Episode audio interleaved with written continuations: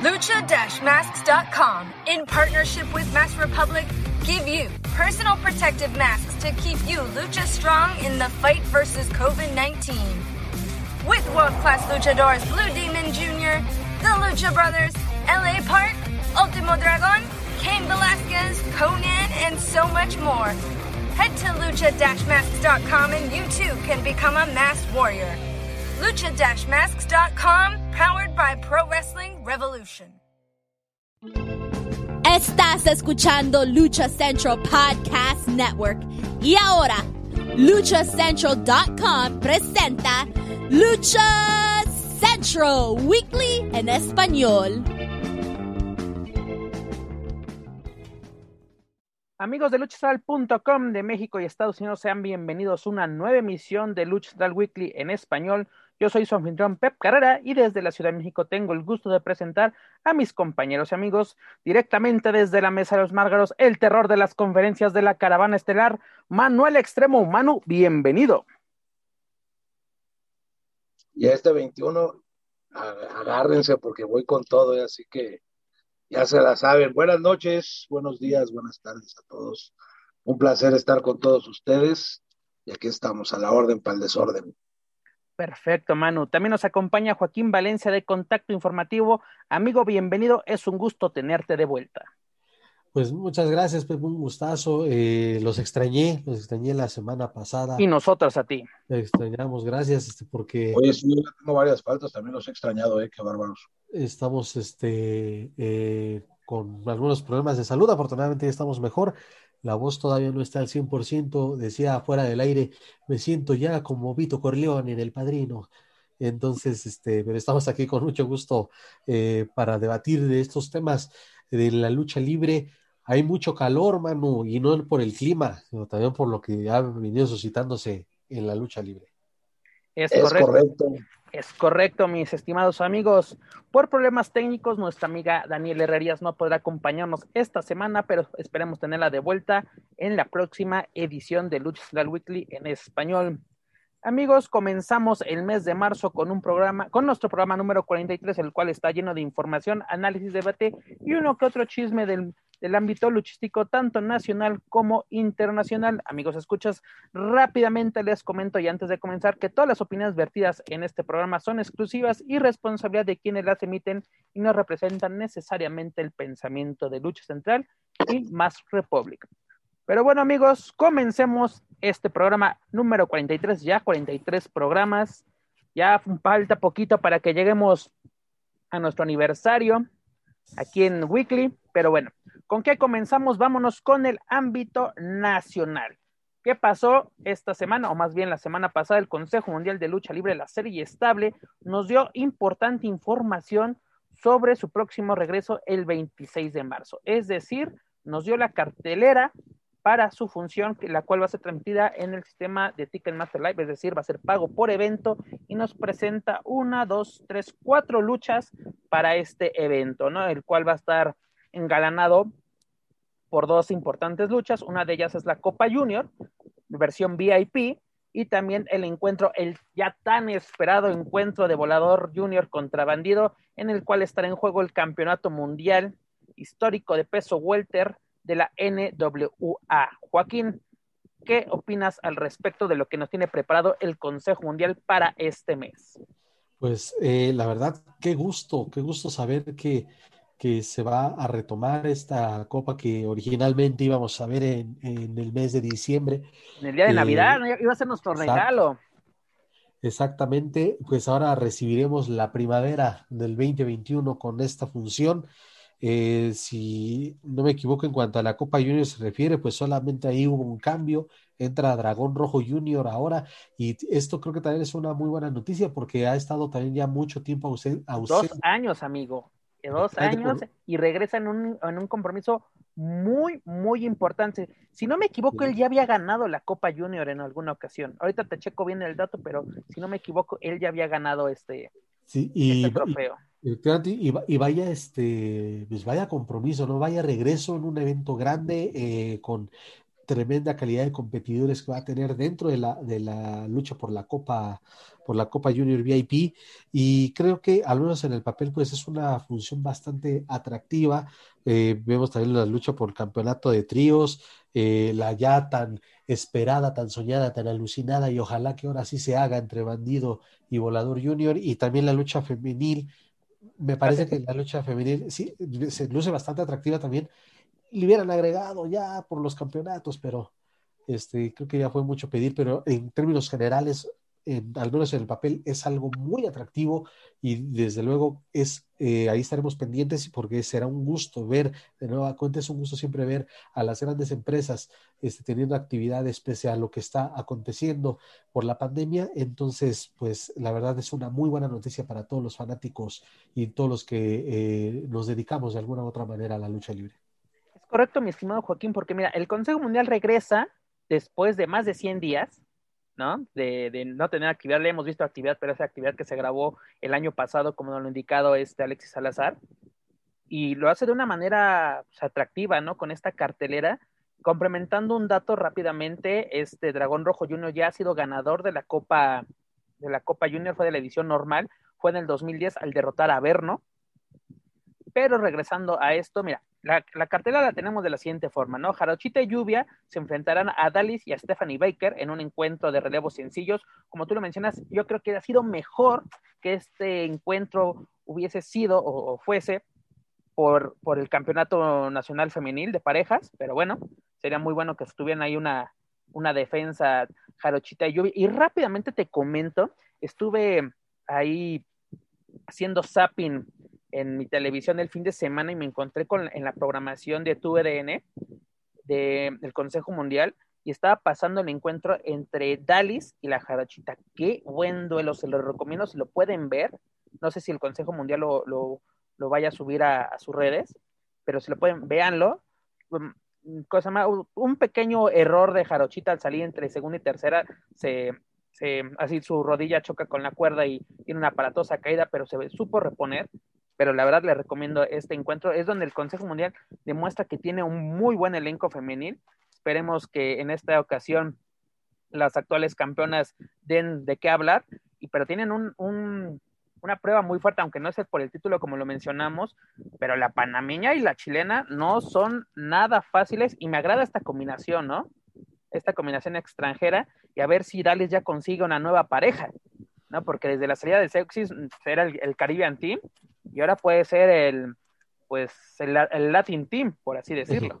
Sí, y además este es también un buen foco, un buen aparador para, para Stephanie Baker, que, pues, que no había tenido desde luego tanta eh, oportunidad de demostrar, eh, porque si no me falla la memoria, este, estaba teniendo apenas poca eh, proyección. ha tenido actividad, pero a ver, no es lo mismo tener actividad en un viernes espectacular que en TV Mexiquense, que en MBS, que en TUDN, que no sabemos de cuándo son estas estar, estar en las carteleras fuertes de la Arena México, desde luego apenas estaba, me imagino yo, eh, empezando o abriéndose camino para poder ser un eh, referente, un elemento importante dentro de, los viernes espectaculares. Entonces, este también puede ser un muy buen eh, trampolín. Desde luego, ya estaremos viendo si después de marzo puede haber más funciones con más frecuencia, pero la verdad es tremenda compañera y tremendas rivales y por eso lo mencionaba hace rato. Es una función redonda al menos en la cartelera.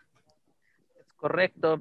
Además tenemos el duelo titular en el cual los guerreros laguneros, dígase Último Guerrero de Euforia y Gran Guerrero van a exponer el Campeonato Mundial de Tríos del Consejo Mundial de Lucha Libre ante la nueva generación dinamita, dígase Sansón Cuatrero y Forastero. Es duelo de campeones contra campeones, porque recordemos que la NGD son los campeones nacionales de tríos, aunque si la NGD sale campeona, debería renunciar a los títulos nacionales. Claro que sí, está en el reglamento. Sabemos que los reglamentos sirven para dos cosas en México.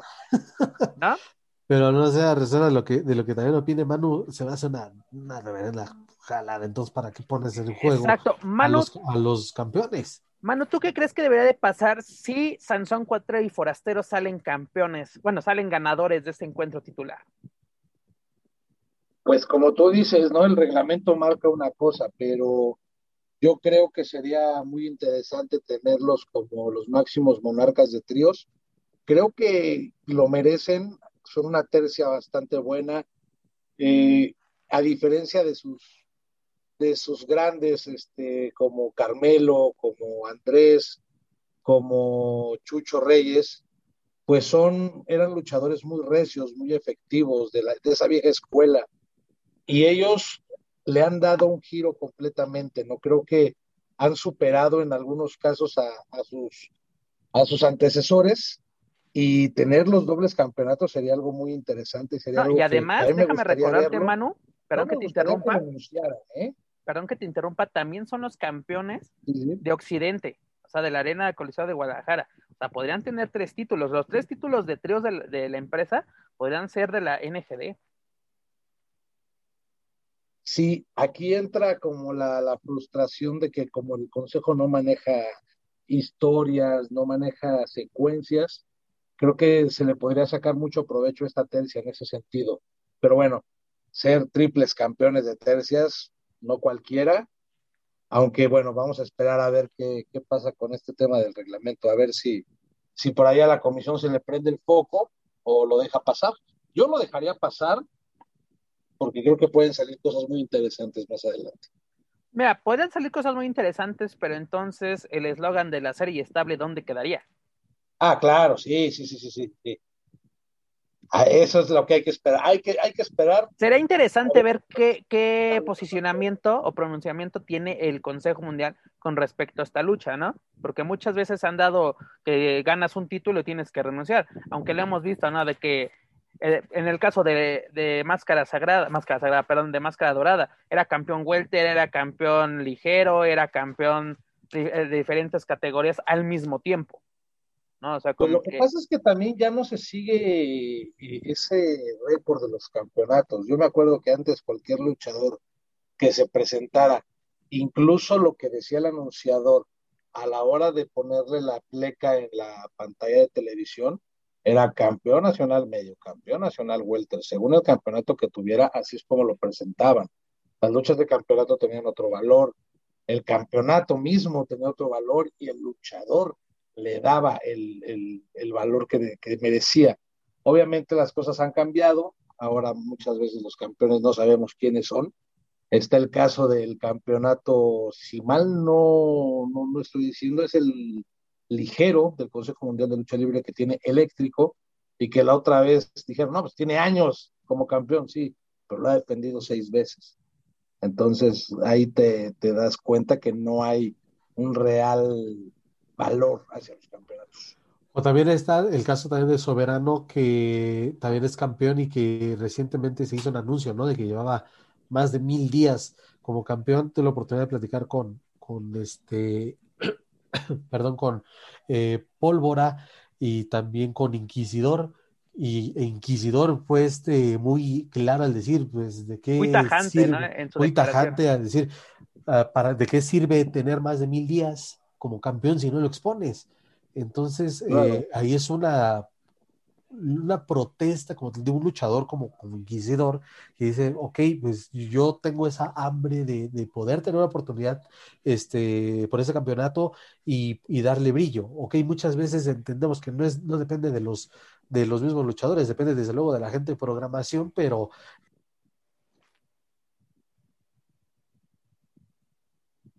Se te mutió, Joaquín.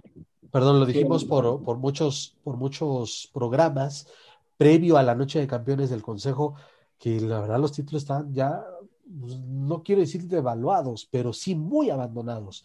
Entonces, eh, ojalá que, se siga por ese camino, de que ya, bueno, al menos eh, lo que se ha visto durante las funciones de pandemia, ha habido quizá un poquito más de reflectores para, para varios títulos que tienes. que tienes que aprovechar, si no tienes, no puedes exponer una cabellera, una máscara, pues tienes que sacarle brillo a lo, a demás que tienes, ¿no? Dígase los, los campeonatos. Sí, pero antes se acuerdan cómo las luchas de campeonato eran súper esperadas por la gente. Realmente tenían una, una expectación bastante buena y, era, era, una, era un deleite ver esa lucha. Mano, tan sencillo cuando el Consejo Mundial crea sus campeonatos mundiales, cuando trata de dejar al lado los campeonatos de la NWA, cuando rompe relación con esta promotora o esta alianza en Estados Unidos, cómo se esperaban esos campeonatos, ¿no? De quién iba a ser el primer campeonato, con quién iba a ser su primer defensa. Se le daba seguimiento por medio de las revistas, ¿no? De que, por ejemplo, yo me acuerdo que la primera vez que Atlantis gana el campeonato mundial semicompleto, lo hace contra Dr. Wagner Jr. en arena Acapulco. No hay, no hay, no hay video de ese encuentro, pero todos los registros que hay son por medio de periódicos locales, de corresponsales que fueron a ese encuentro, que lo plasmaron en las revistas especializadas de la época, entre ellas, si no me equivoco, era Arena de lucha libre, era este box y lucha entre colosos, colosos, este super luchas en su primera versión. Aparte, el ovaciones y la afición tenían sus reporteros de lucha libre y, también le daban el, seguimiento a, esas luchas que, por ejemplo, pasaban en las arenas del Consejo, ¿no? Como era la, la Coliseo de Acapulco, la Isabel de, Cuernavaca. la pista Revolución acá en la Ciudad de México. Sí había muchísimo seguimiento, es más, hasta en acción te ponían fragmentos de esas luchas de campeonato. Es correcto. la narración de cuando no narraba Morales o, o Maroñas o, los encargados de, la lucha libre, lo llegaba a ser Burak o de Valdés y, realmente también te, te metían en, en, esa cápsula, ¿no? Es correcto. Pero bueno, esperemos a ver qué, qué pronunciamiento tiene el Consejo Mundial al respecto. También tenemos, como le mencionamos, la tercera edición de la Copa VIP, en la cual van a participar Ángel de Oro, Místico, Carístico, Soberano Junior, El Felino, Atlantis Junior, Star Junior, Stuka Junior, El Felino Junior, Negro Casas, Mephisto y Dragón Rojo Junior. De los luchadores que acabo de mencionar, ¿cuál es su favorito para llevarse la tercera edición de este torneo del Consejo Mundial? Joaquín. Pues es, la pones muy complicada, digo que la calidad desde luego hay, pero a mí me gustaría, y voy a ir tal vez contra, contra todo pronóstico, yo voy con Star Junior. Interesante, muy interesante elección. Manuel Extremo. Yo tengo muchas ganas de ver esa, esa lucha para ver al negro Casas. Eh, el señorón eh, siempre está a la altura de cualquier lucha y luchador, al son que le toquen baila, y la verdad es que vamos a ver muy buenas cosas del señor en esa, en esa lucha, te lo puedo asegurar. No creo que lo gane, yo creo que más bien, o mi favorito sería Felino Junior. es el momento de que Felino Junior saque la casta, eh, demuestre de qué está hecho y sobre todo de que está listo para ya ese, esa oportunidad o esos lugares que, que busca, ¿no? Estoy de acuerdo contigo, es ahora o nunca para Freno Junior, a quien conocimos originalmente como Tiger. Eh, yo creo que es la oportunidad de oro que tanto estaba esperando y pues con este cambio de personaje, pues yo creo que es la oportunidad eh, pues que necesita, ¿no? Para dar ese, ese brinco, aunque mira, vamos a ponernos nuestros nuestros sombreros de aluminio. Vamos a empezar como Daniela con nuestras conspiraciones. y, podríamos poner a Carístico como fuerte candidato, pues aprovechando que, busca su puesto político, pues necesita reflectores. Híjole, está, tengo que este quizá como que meterse mucho. Por eso, desde me puse el gorro de aluminio y entré en modo Daniel Herrería para ver qué pasa. un tema polémico, ¿eh? Este, que se pueda prestar para una mala interpretación en caso de que eh, la lucha favorezca a, Carístico, pero híjole, sí, acabas, de, acabas de, tirar un poquito de gasolina a ver quién prende el cerillo. a ver qué pasa. ¿Sabes también quién sería como muy interesante que se lo, se lo llevara? Star Junior también. Estamos como con esa onda de que es un, un chavo con mucho talento y que también necesita demostrar. Eh, quizás no eh, ganando, este, ¿cómo se dice? Perdiendo se gana más, ¿no? Hay que ver el, desempeño de la lucha, porque también por ahí no descartemos que se lo lleve el Ángel de Oro con un foul, ahorita que anda de, intratable, este, no lo descartaría, pero yo creo que hay que ver el, cómo se va desenvolviendo la lucha y qué, qué rescatamos. Poniéndome el gorrito de aluminio, yo se lo daría también a Mephisto. Creo que también Mephisto merece un logro significativo en su carrera. Ha sido campeón, ha sido, ha tenido luchas muy buenas, pero como que nunca ha protagonizado.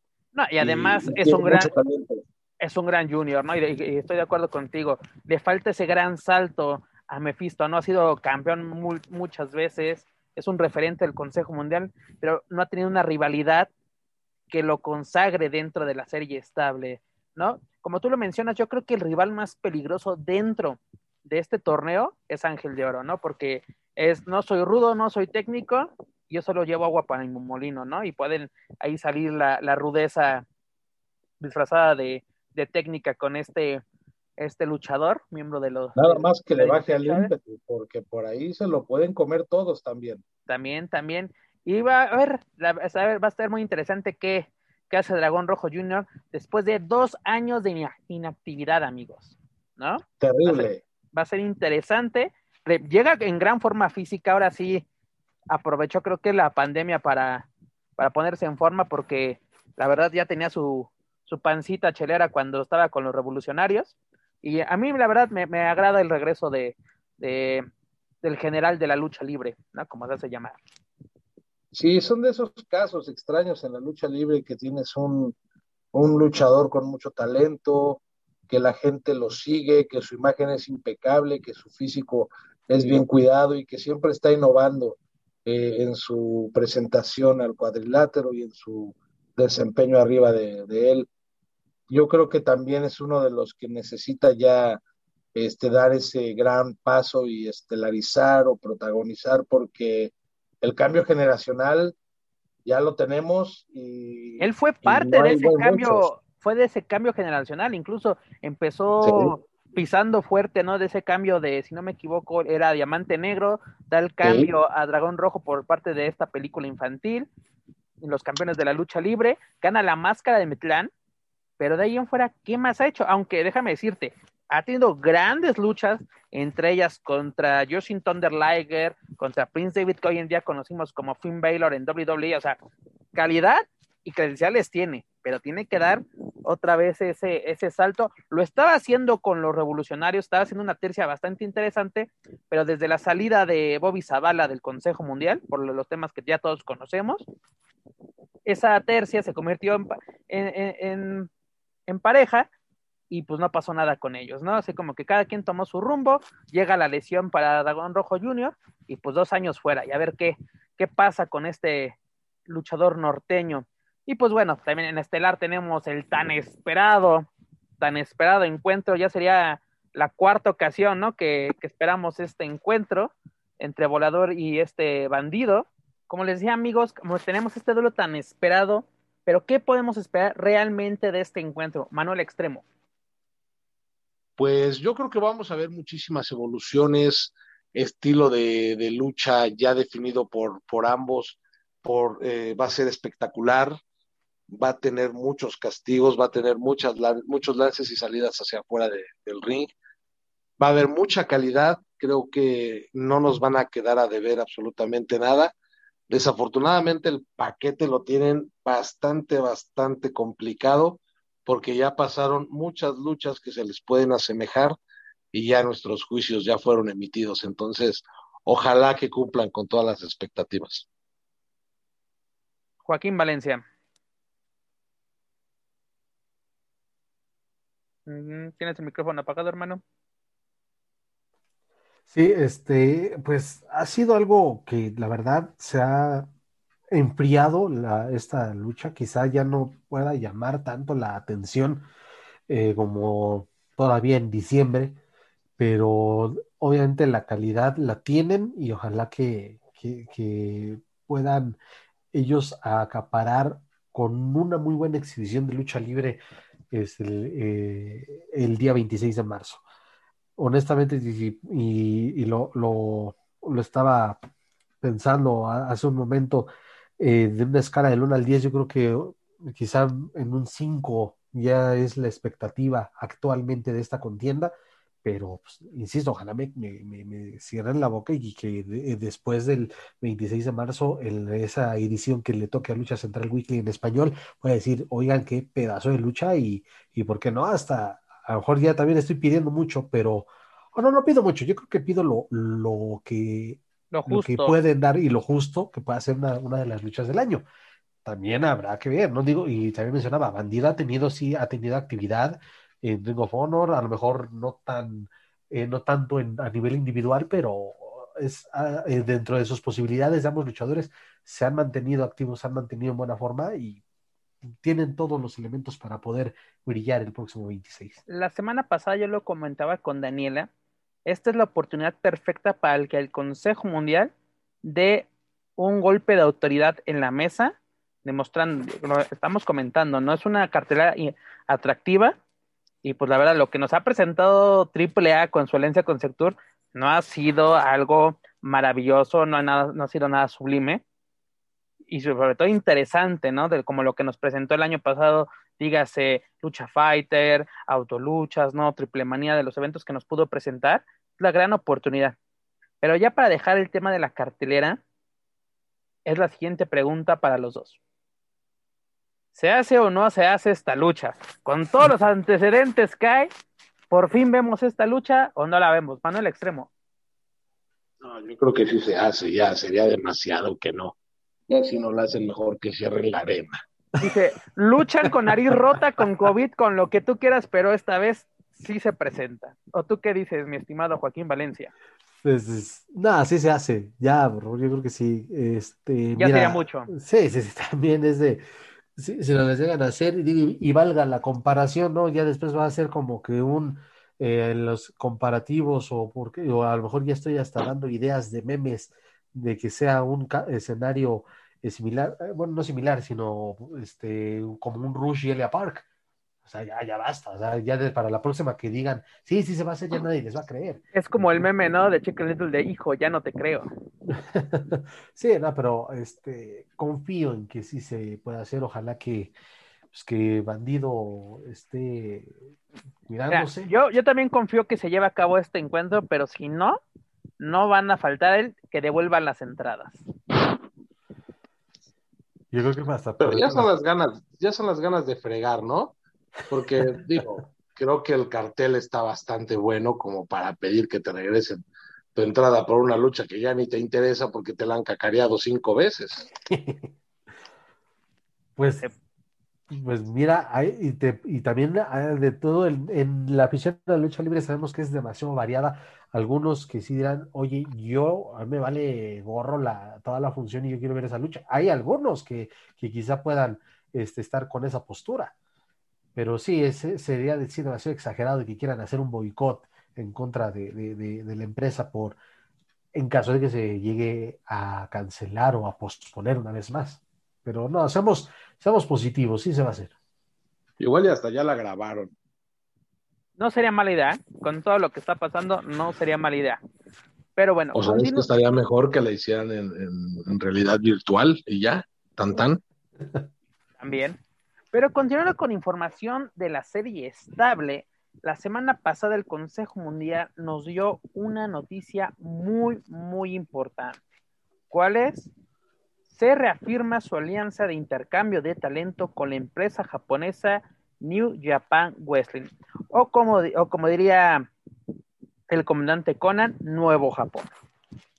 ¿No?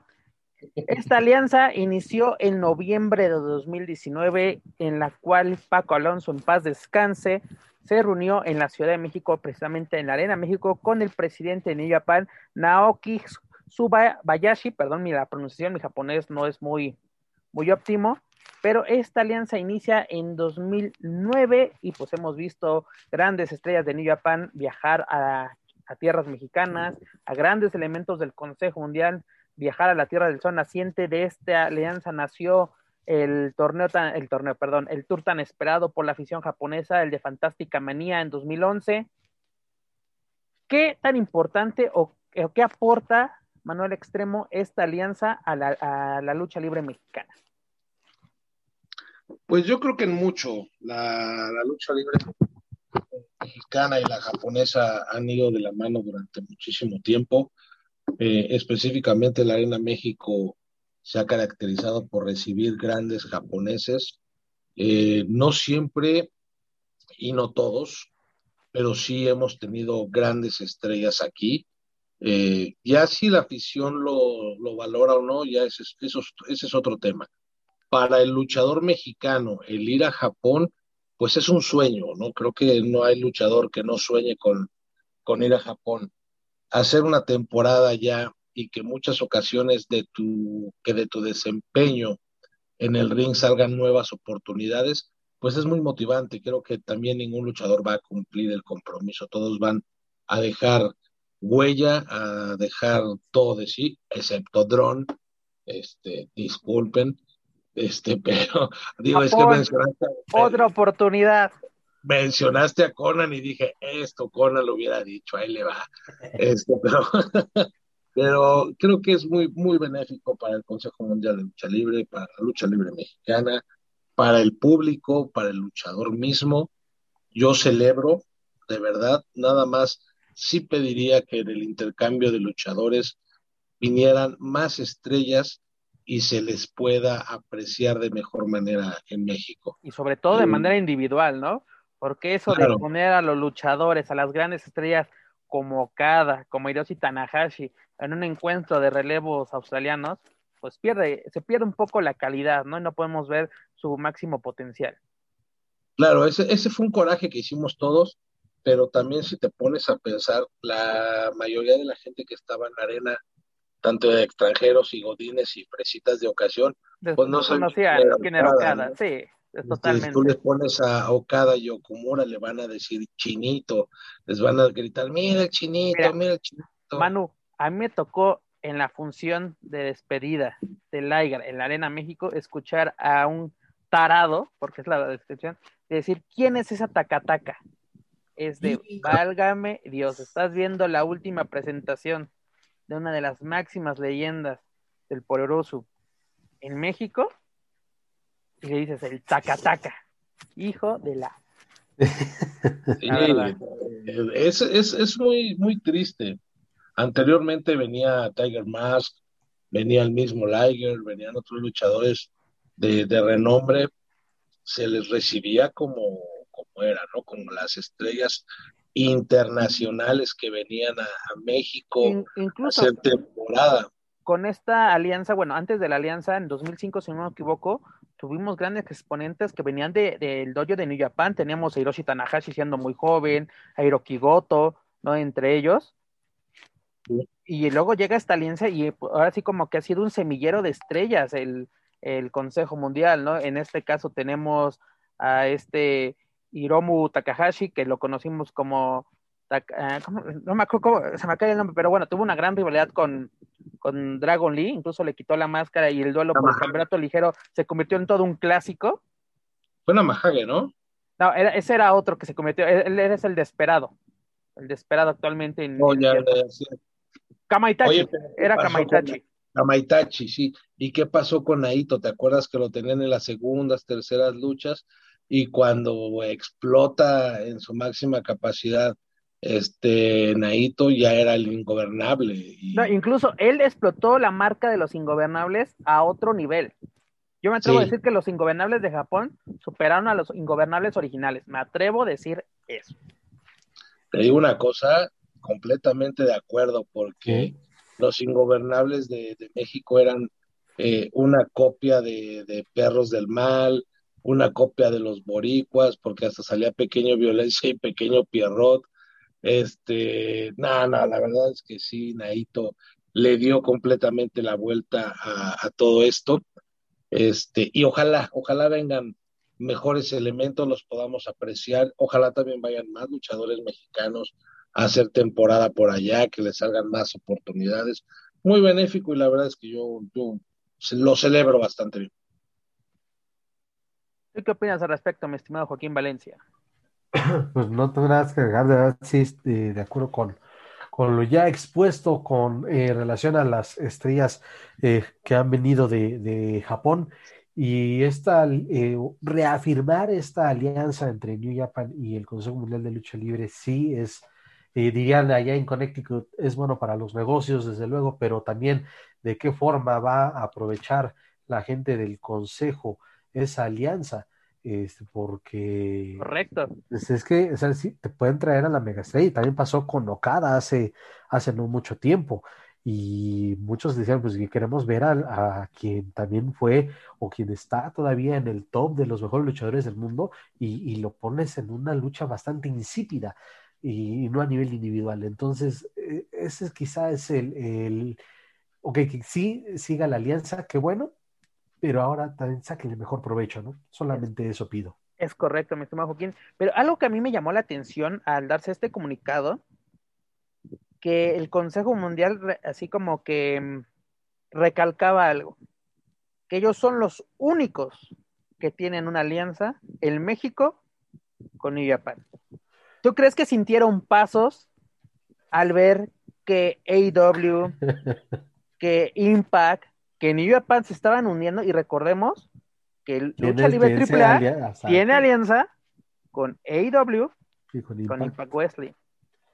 Y aparte, se, está, se, dice que ya hay acercamientos con Honor, otra empresa con la cual el Consejo Mundial tiene alianza. Así como que creo que eh, así puede ser que no tuvo miedo, pero no, estaba de acuerdo que algún elemento de New Japan pudiese verse en una función de AAA en México, porque tanto Dorian como el propio Conan le están totalmente abiertos a las, a las alianzas. Y a, Conan le interesa mucho la de New Japan. Recordemos que en el 95, AAA tuvo una muy, muy breve alianza con, con New Japan. Fue una sola función, si no me equivoco, fue en Osaka. Pero una muy, sola fue una presentación de, de, AAA con, con New Japan. Fue la Jacob cuando fue Rey Misterio contra Psicosis bueno, eso era, era representación. Ellos iban como representación del, de, México y de AAA, pero después hubo un evento donde el perro aguayo, no recuerdo qué otros elementos, Conan entre ellos, e iban en estelar de ese evento. Prácticamente fue una función de AAA, pero producida por, por New Japan en, en, Japón, ¿no? Como lo que hace eh, New Japan con el tour de Fantástica Manía, que es un evento del Consejo Mundial, pero lo produce New Japan. Es el que organiza todo, todo este tour, ¿no? Pero sí crees, Manuel, que haya sido por eso, así como que reafirmar esta alianza y aparte recalcar que son los únicos que pueden tener una alianza con la empresa de León? Pues mira, si, si no sintieron pasos, creo que ya también deberían de sentirlos y de entender que actualmente si no haces alianzas no creces. Eh, no puedes enfrentar a tus luchadores eh, entre ellos todo el tiempo y no, no valorar o más bien no aprovechar la alianza que tienes con New Japan. Creo que se le puede sacar muchísimo más provecho por el bien de la lucha mexicana para que la gente vuelva a mostrar interés, los que ya no están interesados y los que sí, pues sigan ahí apoyando. Yo creo que las alianzas es lo que tiene que, que, que predominar en esta época tan, tan complicada Ah, desafortunadamente el Consejo tiene alianza con, con Ring tiene alianza con, con New Japan, pero ¿qué pasaría si también AAA se mete esa alianza? El Consejo Mundial de Lucha Libre va a agarrar sus Barbies y se va a ir, o va a decir, bueno, pues le entro. Al final digo, esto ya lo habíamos comentado, no necesariamente si tu celo es contra AAA, no necesariamente los tienes que enfrentar. Creo que hay muchísimas combinaciones posibles como para que aceptes una alianza y, lo quieras, este, y no, no los enfrentes. Pero bueno, cada quien maneja su empresa de distinta manera. Quizás si yo fuera uno de los Luterot, ya hubiera metido a Psycho Clown a una estrella de la Arena México y más a ver si no está llena. Le cumpliría ese capricho, bueno, no capricho, sino esa lucha soñada de Psycho con Atlantis. No, ya no, porque sería dejar muy mal Atlantis, ya eh, el señor la última vez que lo vi trabajar me dio, me dio mucha tristeza porque no, no podía hacer ya nada. Está muy, muy lastimado. Ojalá pueda regresar a hacer su, lucha de retiro. No, pero no algo tan drástico, porque yo estoy de acuerdo con Manuel, o sea, ya Atlantis no está para esos trotes, incluso su última lucha de apuestas que fue contra la sombra fue muy cuestionada, pero ¿por qué no retomarse lo que se tenía en ese momento que, que fue de la mano de Sofía Alonso, que era la rivalidad que se estaba tomando entre Penta el Cero Miedo contra Carístico, ¿no? Incluso cuando llega Penta fue de vine a tu casa y vengo por ti. Eso se sonaba bastante interesante. Era cuando tenía la alianza con The Crash. Pero pues bueno, alianzas llegan y alianzas se van de, del área México. Pero viendo, hablando de alianzas, algo que me llamó mucho la atención, que fue en el pasado día de medios del Consejo Mundial, en el cual Carístico y Místico quieren defender los campeonatos, pero en otros lares. Es decir, llevar este campeonato a New Japan, llevar este campeonato a Ring Honor es la forma, y me gusta esa mentalidad, porque será la forma adecuada de aprovechar las alianzas al máximo y darle el brillo que necesitan tus campeonatos. Señores, actualmente el Consejo Mundial tiene 29 campeonatos en activo, sin contar los de Occidente. Sí, tiene que, sí, tienen que, ok, si al, aficionado ya lo escuchaste un poquito, eh, con, dándole esa oportunidad de elegir la cartelera de aniversario en donde se donde fueron luchas de campeonato. Pues, eh, y ok, ahí te das cuenta de que fue una fórmula pues que resultó bien, que entregó buenos dividendos, no solo el, me imagino que en, lo, en, lo, en el pago del, del evento, sino también en, en, calidad de lo que se vio en el ring.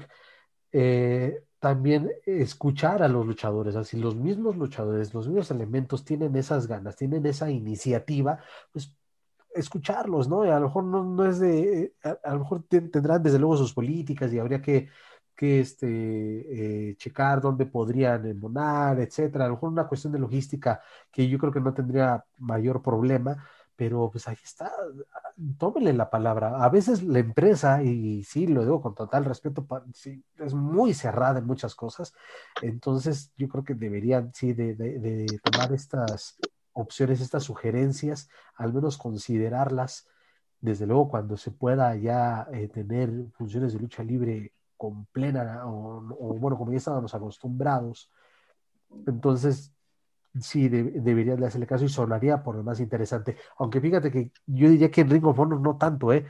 Si, si les dan esa libertad, me gustaría más que fuera en Japón. Porque recordar también Ring of Honor, pues tiene también ya pues, su, su lista de campeonatos y creo que no embonarían tanto ahí. Para mi gusto, este Ring of Honor creo que no, no sé, me haría muy raro que, se expusieran este, estos campeonatos en... No, y luego actualmente, que rápidamente, que hablaremos más adelante de ello, pero el actual campeón de pareja son Dragon Lee y Kenny King, que Dragon Lee no salió en muy buenos términos, pues menos. pero yo creo que tiene razón, eh, sería una muy buena opción en Japón y la división de peso completo junior se presta totalmente para los campeonatos completos, bueno, perdón, de parejas del Consejo Mundial. Pero en fin, para más información, amigos del Consejo Mundial y de sus luchadores, no se olviden visitar luchacentral.com. Amigos, continuando con información nacional, vámonos rápidamente con lo sucedido esta semana o en los últimos días más bien con Lucha Libre AAA, quien nos presenta la tercera función junto a la dígase la Secretaría de Turismo Federal, esta pues alianza que tienen de este show llamado Lucha por la Identidad de México, la cual es la tercera función en Tlaxcala, en la Plaza de Toros Jorge el Ranchero Aguilar, donde tuvimos tres encuentros, ¿no? ¿Qué tuvimos en estos encuentros? En el primer encuentro, Black Taurus, el cual ha tenido mucha actividad en estas funciones, superó al hijo del vikingo, una lucha bastante llamativa. Luego tuvimos el duelo de mujeres, donde Lady Maravilla, Yedra y Lady Flammer superaron a Lady Shani, a Big Mami y a Hades. Lo interesante de este encuentro es de que ya se da el tan esperado debut de Lady Flammer y aparte, pues ahora sí viene con una, una tercia que llama mucho la atención, una tercia de norteñas que vienen por todo y además cabe recalcar que también hablaremos esto más adelante, pues el campeonato Reina de Reinas está vacante, ¿no? Por la llegada de Talla a WWE. ¿Qué, podrá, ¿Qué podríamos esperar de Lady Flammer? ¿Podría ser una mm, pues fuerte candidata a ser la nueva reina de reinas? Porque lo platicamos en la mesa de los Márgaros la semana pasada, de que creemos que sería bueno que una cara nueva sea la que porte el campeonato, ¿no? Porque también está como candidata Lady Shani, pero Lady Shani ha sido dos veces campeona, ¿no? Y, yo, y tenemos a la Hiedra, tenemos a, Maravilla, tenemos a Lady Flammer como nueva contratación. ¿Qué sería bueno para esto, mi estimado Joaquín? Híjole, pues sí, será interesante y desde luego este, podría ser considerada una candidata para el ahora vacante Reina de Reinas. Mm, no, híjole, es que lo que hizo Triple al menos a mí no me agradó del todo que la hayan puesto en, una tercia, parece que ya está más que ah, asegurada con, eh, perdón, con, con Flamer, Maravilla y Lady Maravilla, perdón, y, y la Hiedra, que ya tendrá este, parece que ya se van a quedar así. A mi gusto no, no, no me agrada. Yo me hubiese gustado verla más en el, en el terreno individual. ¿Para qué? Para que ahora tengan quizá esa oportunidad más cercana, por así decirlo. sí, lo que yo espero, que tenga desde luego mucho éxito, porque ha sido una, una chica que ha crecido desde luego en cuanto a su calidad, que le hemos visto en luchas eh, de todo tipo. Yo recuerdo, igual no tiene mucho tiempo verla, eh, verla en luchas, e incluso luchas violentas, luchas extremas, y no lo desconoce y no luce mal. Ha hecho las cosas bien, ha llegado a una empresa donde desde luego puede brillar más su personaje y también se puede consolidar ahí. Pero pues, el camino por, con el que inició, la verdad, no digo sin, sin eh, hacer menos a la Hiedra y a, y a Lady Maravilla, pero pues como que no, esa tercia no me convence. Manuel Extremo, ¿no te convence también la nueva tercia de rudas que nos está presentando la caravana estelar? Eh, Conan platicó con nosotros en el review de Triple Manía eh, cuando apareció Lady Flammer en la Copa Triple Manía, hablaba de, que le, gustaría una tercia de tres rudas, eh, según sus palabras, rudas, regias y chingonas, ¿no? Yo creo que es buscar constantemente mejorar la cara femenil de, AAA y, se agradece y que no las tengan olvidadas. Sí, obviamente a mí me gustaría ver a Flammer eh, en solitario, demostrando su, calidad. Al ponerla en una tercia eh, de rudas con Maravilla, con Yedra, pues creo que va a mermar mucho su, su rendimiento que si fuera en, solitario. La vamos a ver más ruda, la vamos a ver este, haciendo otro tipo de, lucha a la cual nos tiene acostumbrados. Ojalá me equivoque. Y para Reina de Reinas, pues yo creo que sí también sería bueno ya darle el cambio a, las caras nuevas. Si no lo vas a dar a, a Flammer, ahí tienes a, a Ares ahí tienes más gente o más chicas que puedes aprovechar y impulsar. Correcto. Y además, yo creo que podemos descartar por lo sucedido en las, últimas funciones desde Triple Manía, yo creo que podemos descartar a Lady Shani, ¿no? ¿Por qué? Porque Chesma la está atacando cada presentación. Es que trae el cabello mejor cuidado que él y no lo soporta. Yo creo, porque o sea, podemos retomar que eh, incluso Chessman ya tuvo una rivalidad, es decir, mixta. Recordemos en Triple Manía fue 25, si no me equivoco, contra las Apache, contra Fabi y esta Mari. Mira, lo que haya sido esa Triple Manía no me acuerdo porque pasó sin pena ni gloria, entonces a lo mejor y sí. Sí, si cosa más si pasó no me acuerdo. Pero bueno, es, es, lo que nos está presentando la caravana estelar en lo que se, se refiere a la división femenil. Y en el evento estelar Tejano Jr. y Chessman, hablando de, del asesino de la luz roja, superaron a Penta el Cero Miedo, quien ya se presentó por primera vez en estas funciones de la, de la AAA con Sectur. Fueron superados y ese equipo con Laredo Kid, otra superestrella de Legends o Lucha Libre. Lo que llamó, bueno, lo que llama la atención de, de la llegada de, de Penta a este tipo de funciones son dos declaraciones que hizo en un promo al iniciar el evento. Una, que busca enfrentarse a Averno en una lucha en mano a mano. Y me viene a la memoria que en las últimas presentaciones con público que tuvo AAA, para ser más precisos, el 7 de, de, marzo del 2020, en Cancún, si no me equivoco, los OGT se enfrentaron a los Lucha Brothers junto a Psycho Clown. y el que consigue la victoria es precisamente Averno sobre este Penta el Cero Miedo. Así como que sería muy interesante una rivalidad junto pues el gran maestro que es Averno y aparte de sacar a Averno de la zona de confort en la cual se encuentra en la caravana estelar, yo creo que sería muy interesante. Y otra es de que están dispuestos a hacer un reto abierto por el campeonato mundial de parejas que ostentan, ostentan perdón, los Lucha Brothers. ¿Qué les parecen este par de noticias que nos da el cero miedo? Joaquín. Pues eso del reto abierto, pues me agrada bastante. La cuestión es de, pues, no hay parejas en AAA, muchas son improvisadas.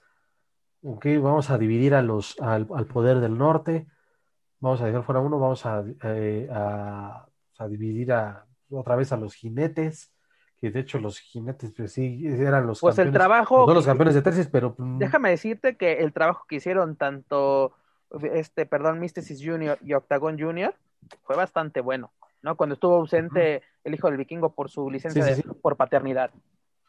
Sí, claro, pero pues es que de ahí fuera, ¿qué otras parejas hay? Eh, bueno, Tejano y... Rey Escorpión. Rey Escorpión. o, puedes agarrar a... A mí me gustaría más un Tejano con Black Taurus. Sí, sería, sería buenísimo esa también, esa combinación interesante, pero... Un Superfly a ver, ¿no? Como tal una división de parejas establecida, porque todo es por tercios o son facciones.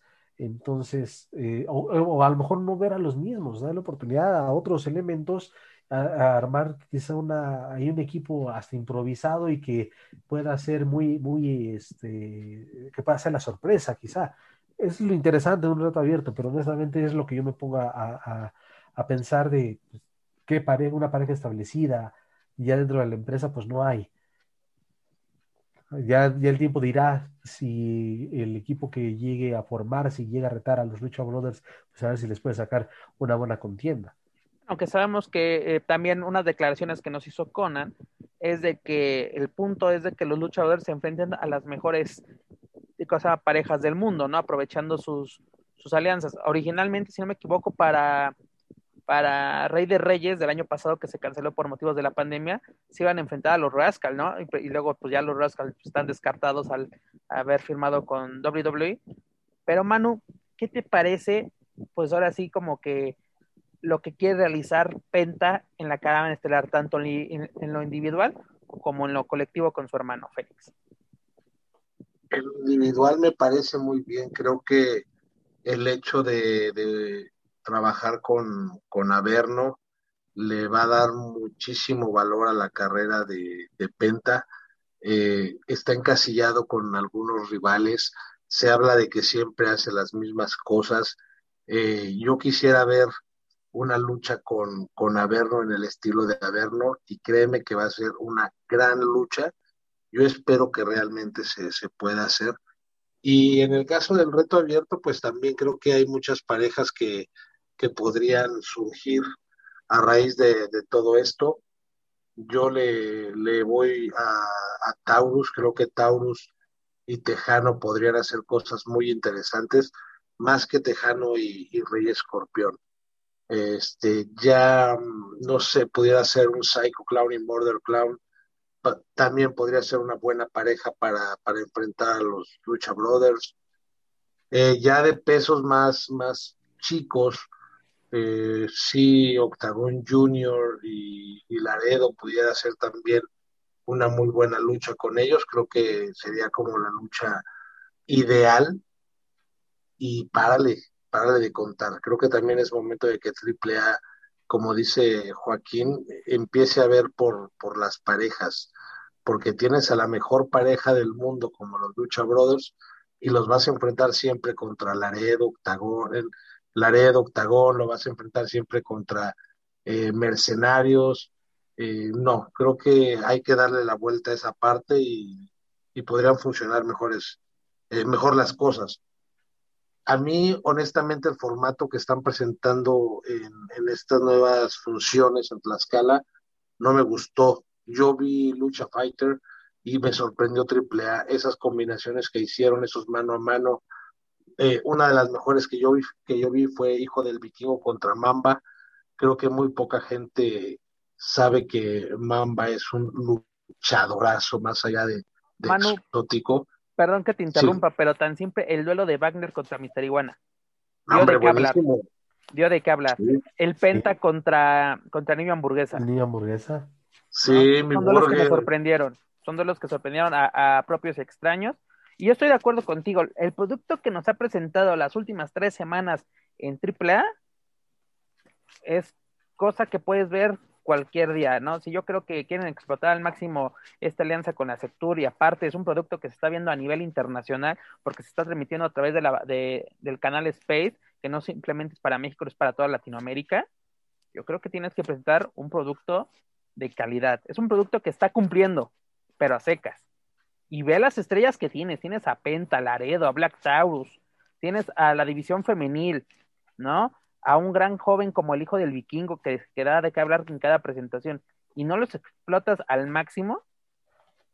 Aquí también se podría incluso ver, eh, porque es el inicio de temporada, ¿no? Por así decirlo, eh, con, esta, con estas funciones. Pero, mano, ni que esto fuera WandaVision para que se ponga bueno hasta el tercer episodio. Eh, exacto, que llegar a eso, ¿no? Como que dio la impresión de que vamos a a retomar, quizá rescatar alguna rivalidad que teníamos abandonada y vamos a iniciar un nuevo camino. Ok, metes lo de Chessman, pero ok, ¿de qué nos sirve que está atacando a Shani si no explicas bien qué puede pasar? Sí, por, eh, por, y ojalá que estas dudas, si van a continuar. O, perdón que te interrumpa, pero los ataques de los mercenarios a los jinetes del aire, tanto en lo colectivo como en lo individual. Ok, sí, ¿cuándo va a ser ese duelo por los campeonatos? Pues ya háganlo, señores. Tres, tres semanas de ataques tenemos que esperar hasta la cuarta, quinta para ya tener un, duelo de un duelo eh, titular. Nos aventábamos luego un, mes, mes y medio en la, en la WWE con, con historias que se definían en un pay-per-view, o sea, tranquilo, digo, no, no veas todo negativo, entonces, pero sí, hay que, hay que justificar las historias. y además, súmale que me dicen que inician a las 5.50 y inician 6.20, ya señores, ya, ya les gustó los Space. Ya, paréntesis, yo pensé que con la nefasta e, este, sesión de entrenamiento con J, con J Balvin que vi de Saúl Álvarez, que, gracias a Dios terminó temprano, yo dije, por fin voy a ver este triple A en Azteca. Apenas le estaba este echando taquina a mi michelada. Yo apenas estaba viendo las papas cuando ya acabó la pelea, así como, ¿qué pasó? Pero dije, bueno, voy a ver por fin triple A una hora decente. ¿Cuál? Se avientan resúmenes de, no, no, no, o sea, triple A va hasta la medianoche porque va hasta la medianoche. Por favor, también échenos la mano tantito, échense la mano. Es que TV que ya puso triple A en horario de infomercial. Pero bueno, esos son otros temas.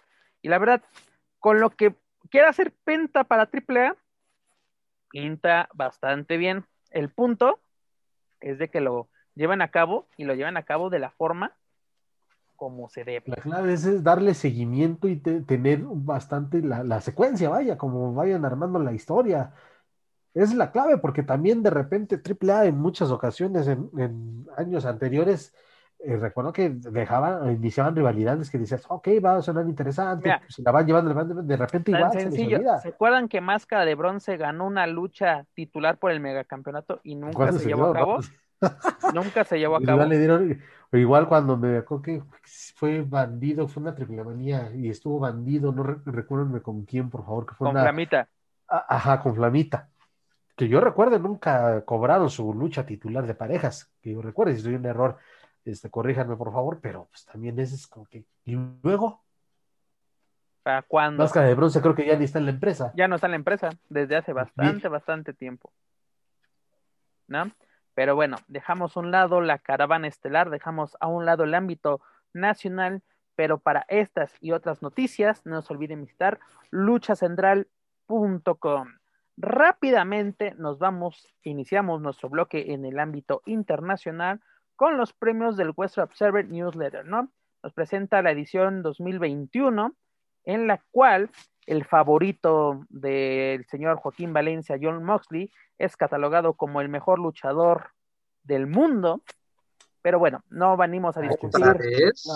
No, nos, no nos, bueno, primero lo había hecho este Pro Western Illustrated, ahora lo reafirma este Dave, este Dave Messler con su página del Western Observer, su, su reporte, perdón. Pero vámonos a lo que nos importa, ¿no? Los, ¿Dónde quedaron los Mexas en, este, en estos premios, ¿no? Eh, en el ranking del luchador más sobresaliente, el número uno es Kenny Omega, pero el que llama la atención eh, dentro del top ten y digas el número 10 es Rey Fénix, ¿no? Ese luchador, está entre los luchadores más espectaculares de todo el mundo por este prestigioso boletín de lucha libre. Eh, además, los Lucha Brothers son la pareja número 8 en todo el mundo. La pareja número 1 son los actuales campeones mundiales de parejas de AEW, dígase los Young Bucks. Y luego también tenemos en el mejor de las entrevistas, pues eh, Eddie Kingston, ¿no? Este, eh, la verdad es muy bueno, la promoción del año, aparte como que dio mucho de qué hablar, ¿no? De que pusieran a AEW, dígase, eh, este All Elite Wrestling y a Tony Khan como el mejor promotor y el mejor buqueo, eso dio mucho de qué hablar, incluso tacharon a Dave de, de vendido, de que su odio ante WWE es, ya es cosa más innegable, porque incluso el show semanal fue Dynamite, que la verdad Dynamite nos ha presentado muy buenas cosas, pero creo que ha hecho mejor las cosas NXT, pese que solo en tres ocasiones ha podido vencer a Dynamite en los, en los rating. Está, está buenísimo, está, eh, pero coincido, sí. O sea, ver AEW cada miércoles Mm, al menos a nosotros nos, nos, pone un poquito, ¿no? En esa, en esa incertidumbre, no saber qué, qué, ver o ya nos vamos a quedar viscos algún día. Y además nos llega la noticia, creo que a partir de abril NXT va a cambiar de día.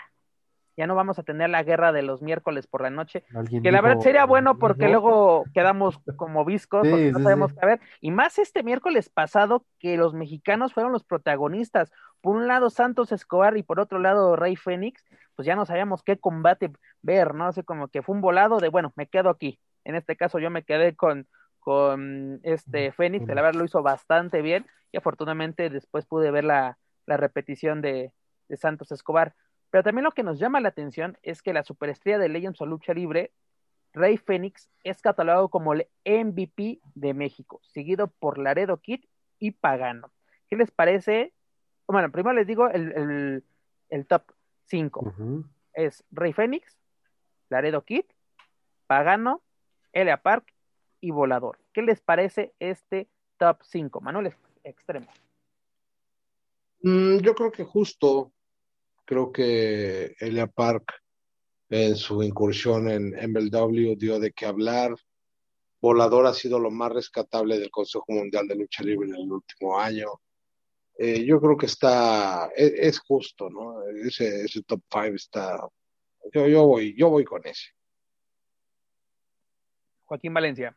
Sí, también justo lo de Fénix es de verdad, es eh, a destacar el tipo eh, a veces mm, diera la impresión o daba la impresión cuando empezaba a tener actividad fuera de México, pues que a veces incluso sí lo llegan como que a hacer un poco menos por, por, por su físico, pero el, y ya lo hemos visto en el nivel individual con, o con, con su hermano, pedazos de lucha y se roba el show. Donde se presenta se roba el show y hasta pone demasiado en riesgo su vida lo vimos que cuando, eh, si no me equivoco, dos veces se perdió o se ha perdido una posible lucha titular en, en All Elite Wrestling porque unos días este, antes de, la hora definitiva se lesiona en un lance.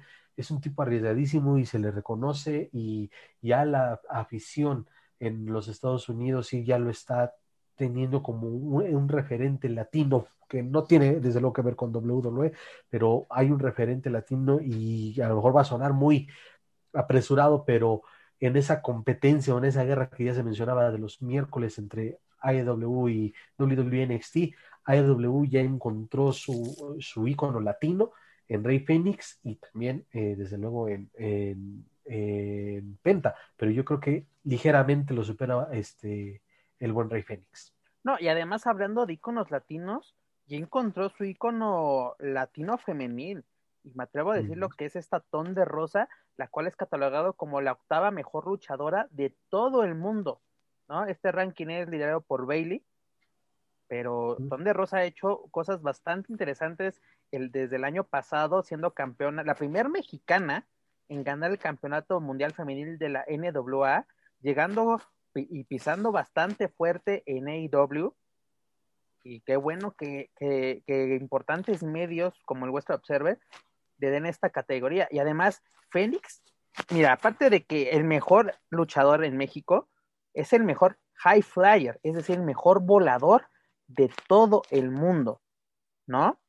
O sea, como que llama bastante la atención lo que puede lograr Rey Fénix. Y aparte, si conocemos la evolución que ha hecho desde Lucha Libre Triple imagínate, Rey Fénix superó a grandes exponentes como Will Ospreay, Mirono Takahashi, este Nick Jackson de los John Box y Darby Allin, ¿no?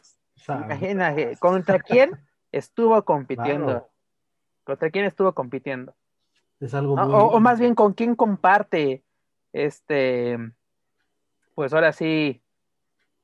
Al lado de quién está. Al lado de quién está. además, también lo catalogaba como un luchador infravalorado, ¿no? Con Rey Fénix puedes hacer bastantes, bastantes cosas. Sí, siempre criticado también por, desde luego, por los puristas, que eso no es lucha, que nada más puro, este, pura acrobacia y demás, pero y es, esa, esa, cuestión también, digo, desde luego cuestión de gustos, hay gente que le gusta mucho la lucha clásica, la lucha ras de lona, hay otros que disfrutamos quizá un poquito más la lucha aérea, eh, pero vaya, cuando se le exige a Fénix en un, luchas recias también ha sabido responder, la prueba está ahí con, con el mismo Kenny Omega, entonces eh, creo que es un luchador, sí, desde luego con una gran preparación y que aquí en nuestro país no sé, me atrevo a decirlo y creo que no estoy tan equivocado, porque no es un producto hecho en la, en la, ahí en la Arena México, por eso lo hacen menos. Me atrevo a pensar, y creo que no estoy equivocado, o no sé si mucha gente coincida conmigo, pero, o sea, eh, mientras en otro lado lo reconocen o le dan este tipo de reconocimientos, aquí en México hay un sector de la afición que lo hace, lo hace como que, mm, sí, pero no eres de la, no eres producto salido de la México. Y eso que estuve entrenando en sus principios, pero bueno, a la mucha gente se olvida o no se informa al respecto. Antes de dejar esta nota de los premios, también se premia lo peor del año, la peor táctica promocional del año fue el despido masivo de talentos que tuvo WWE con motivo de la o con el pretexto de la de la pandemia. En esta misma categoría se encuentra el número 6, la pérdida del ojo de Rey Misterio, la verdad, fue lo peor, de lo peor, de lo peor. Y más adelante vamos a hablar un poquito más del amo del 619. Pero bueno, en el peor show televisivo tenemos a Monday Night Raw. Opino, es lo peor que podemos. Es vomitivo. Aunque déjame decirte que SmackDown para mí es peor. Desde que Roman Reigns es campeón, que cada viernes iniciamos con un promo de 20 minutos, es asqueroso. Pero bueno, me da tiempo mi amargo para poder ver a gusto este, este intento de show, porque imagínate, yo cuando tenía 12 años, ¿cómo esperaba los viernes por la noche? Bueno, en ese entonces eran los jueves, cuando transmitían SmackDown. Yo esperaba los fines de semana para verlos atrás de 52 MX de MBS. Claro. Pero esperabas con ansias de chiquito los viernes por la noche. Y hoy en día es de, ah, tengo que cubrir SmackDown. Y como yo se lo he dicho a mucha gente, si no me pagaran, no verías te lo juro. Sí, estamos igual, ¿no? Eh, pero fíjate, me llama la atención hoy en día Raw en, sus transmisiones abarca un horario de tres horas. Cuando estos episodios de, del Monday Night. Tres pues horas, perdón que te interrumpa, tres horas donde tu evento estelar dura diez minutos. a, a, lo que voy con la cuestión de la duración, cuando los episodios se suben a WWE Network, los shows son de una hora, una hora cuarenta, dos horas como máximo. Entonces, eh, evidentemente, pues, sin los comerciales también te das cuenta de tanto fregado comercial. O sea, quitamos los comerciales, tenemos un show de dos horas. Joaquín, si no me Y ese show de dos horas tenemos. Hace 15 días. ¿Cuánto? Raw de tres horas tuvo solo cuatro combates. En tres horas tuviste cuatro combates. ¿No? Cuando NXT ha llegado a tener hasta ocho combates en dos horas y buenos combates. Claro, es también, no cortes el ritmo, o sea que sí tienes tu estilo de que tienes. Y eso que incluyen comerciales, eso que incluyen promos, eso que incluyen muchas cosas, pero hacen un buen... Ya solo, igual para cerrar el, comentario, cerrar el tema, te recordarás esa también muy buena contienda entre John Cena y Shawn Michaels después de WrestleMania 23, donde en aquellos tiempos, aquí al menos en, en, México, nos daban una hora de, de show de, de, Raw. El resumen internacional, es correcto. Exacto. Y esa lucha duró más de una hora y la resumieron de una forma tan, tan buena. Sí, fueron los highlights. No manches, la quiero ver completa, quiero ver completa. Exacto, exacto, no. Pero rápidamente para terminar, mira, los peores shows son Monday Night Raw, Impact Wrestling, es que también Friday Night SmackDown, el show semanal de Ring of Honor, y en el quinto lugar tienen a NXT junto a 205 Live. ¿no? Así como que sí mm. castigó severamente el Wayne Dave a WWE. Yo no comparto NXT, es bastante bueno, es lo único que rescatable. igual que, los pay-per-view, los takeovers, es lo que vale la pena pagar, porque luego es vomitivo. Luego, en el peor combate del año, tenemos a Braun Strowman contra The Fit en. Esa me, imagino que sí, esa me imagino que sí fue muy difícil, porque de verdad que fue. No, en, esta lista casi todas son de tenemos a Goldberg contra The Fit, tenemos a Matt Hardy contra Sammy Guevara en All Out. Recordemos que, mm. eh, que este Matt Hardy salió lesionado. Tenemos a Randy Orton contra Edge en WrestleMania 36. La verdad dejó que desear esa lucha. Tenemos a Bray Wyatt contra John Cena. E igual en. Ahora sí fue muy pejo. Es que, es como las catalanas como peores luchas. Si, bueno, en el caso de Finn, de, de Finn contra Cena en WrestleMania, pues fue una, pues una historia bastante. Mm, ah, muy, uh, ¿cómo decirlo? Una historia diferente, algo bizarra. Bueno, pero, lucha, pero no fue lucha, exacto. Exacto, no fue lucha. Y bueno, por otro lado tenemos la peor rivalidad del año, que, la cual se la llevó Braun Strowman contra Roman Reigns contra Ray Wyatt. No, la de Lana contra Yanaya Jax. Tenemos a Rey Mysterio contra Sir Rollins.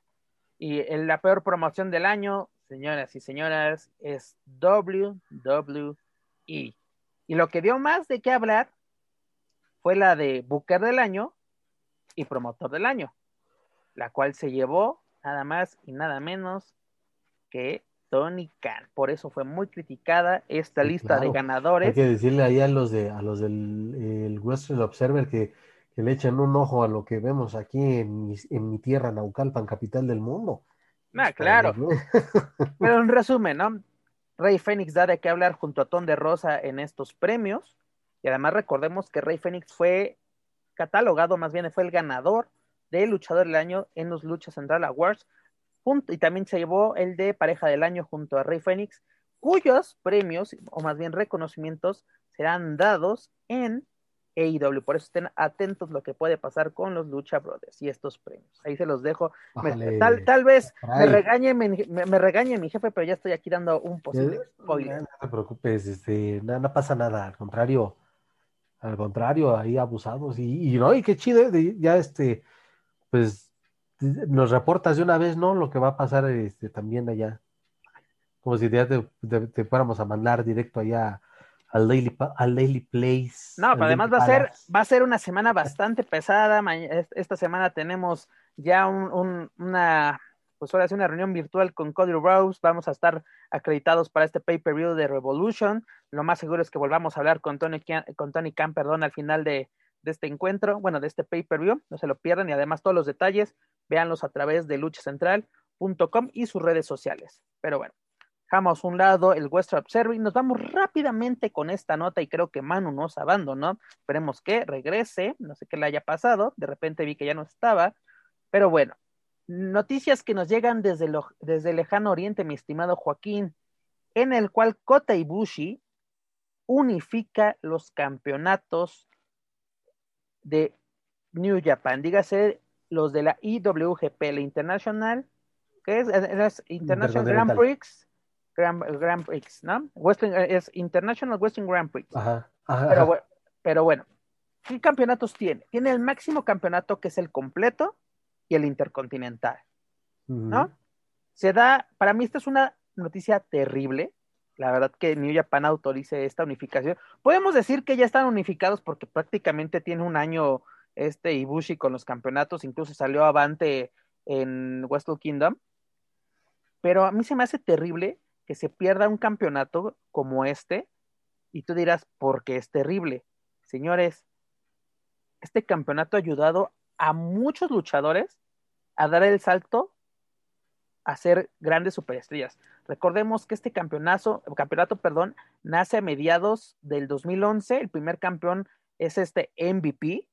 Y entre los ganadores tenemos a Hiroki Goto, que, que lo conocemos bastante bien en México, a Shinsuke Nakamura, que lo conocemos perfectamente en México, nada más y nada menos que la sombra venciendo a Nakamura en la majestuosa Arena México. Y el que me quiera decir de que, que la sombra llegó al WWE por lo que hizo el Consejo Mundial, señores, no. Fue por lo que realizó en New Japan. El Consejo, el Consejo, perdón, WWE ve lo que hacen en Japón. Sí, ve lo que hacen en México, no voy a negarlo. Sigue muy de cerca el Consejo Mundial, pero ve lo que hacen sus estrellas en el extranjero. Y eso fue el campeonato intercontinental del, eh, de la IWGP en Japón, ¿no? Kenny Omega, ¿no? Antes de ser la superestrella que hoy en, día, hoy en día es, lo tuvo Michael Helgin, que lo conocemos también perfectamente en México. Naito, después de su campaña en México, de los primeros campeonatos que tuvo, fue el Intercontinental, ¿no? Chris Jericho, Chris Jericho, esa rivalidad que tuvo con Naito, fue bastante buena, buenísima.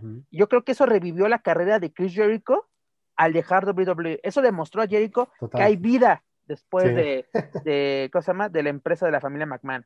Totalmente. Sí, incluso, fíjate, con todos estos eh, highlights, estos palmarés o estas eh, referentes que acabas de citar, eh, pues sí, me voy a decir, y este es un, hasta un tema bueno de debate, de que el campeonato intercontinental, de este, el IWGP intercontinental, este, eh, tenía más prestigio que hasta el de peso completo, ¿eh? En algunas ocasiones. Pero ¿sabes qué es lo malo? Que, que, ya no hay este campeonato. Es, dices, ok, para la categoría mid-card, es decir, los de media, media cartelera, todavía está el de los Estados Unidos. Lo tiene John Moxley y no se va a poder defender en Japón por bastante, bastante tiempo. bastante tiempo no se va a defender este campeonato. Sí, pues hasta que se le pegue. Aunque bueno, déjame decirte que pinta bastante bien la rivalidad que tiene ahorita con Kenta. Por favor, Kenta, no sé si habla, no, no va a hablar español, Kenta, pero ojalá. Bueno, si ya están aprovechando, y a lo mejor me decía un poquito del tema, si están aprovechando que Kenta está ahí en, en All Wrestling, pues, ¿por qué no? Que programan esa lucha titular. Creo que no les costaría mucho trabajo. Pero bueno, pero bueno.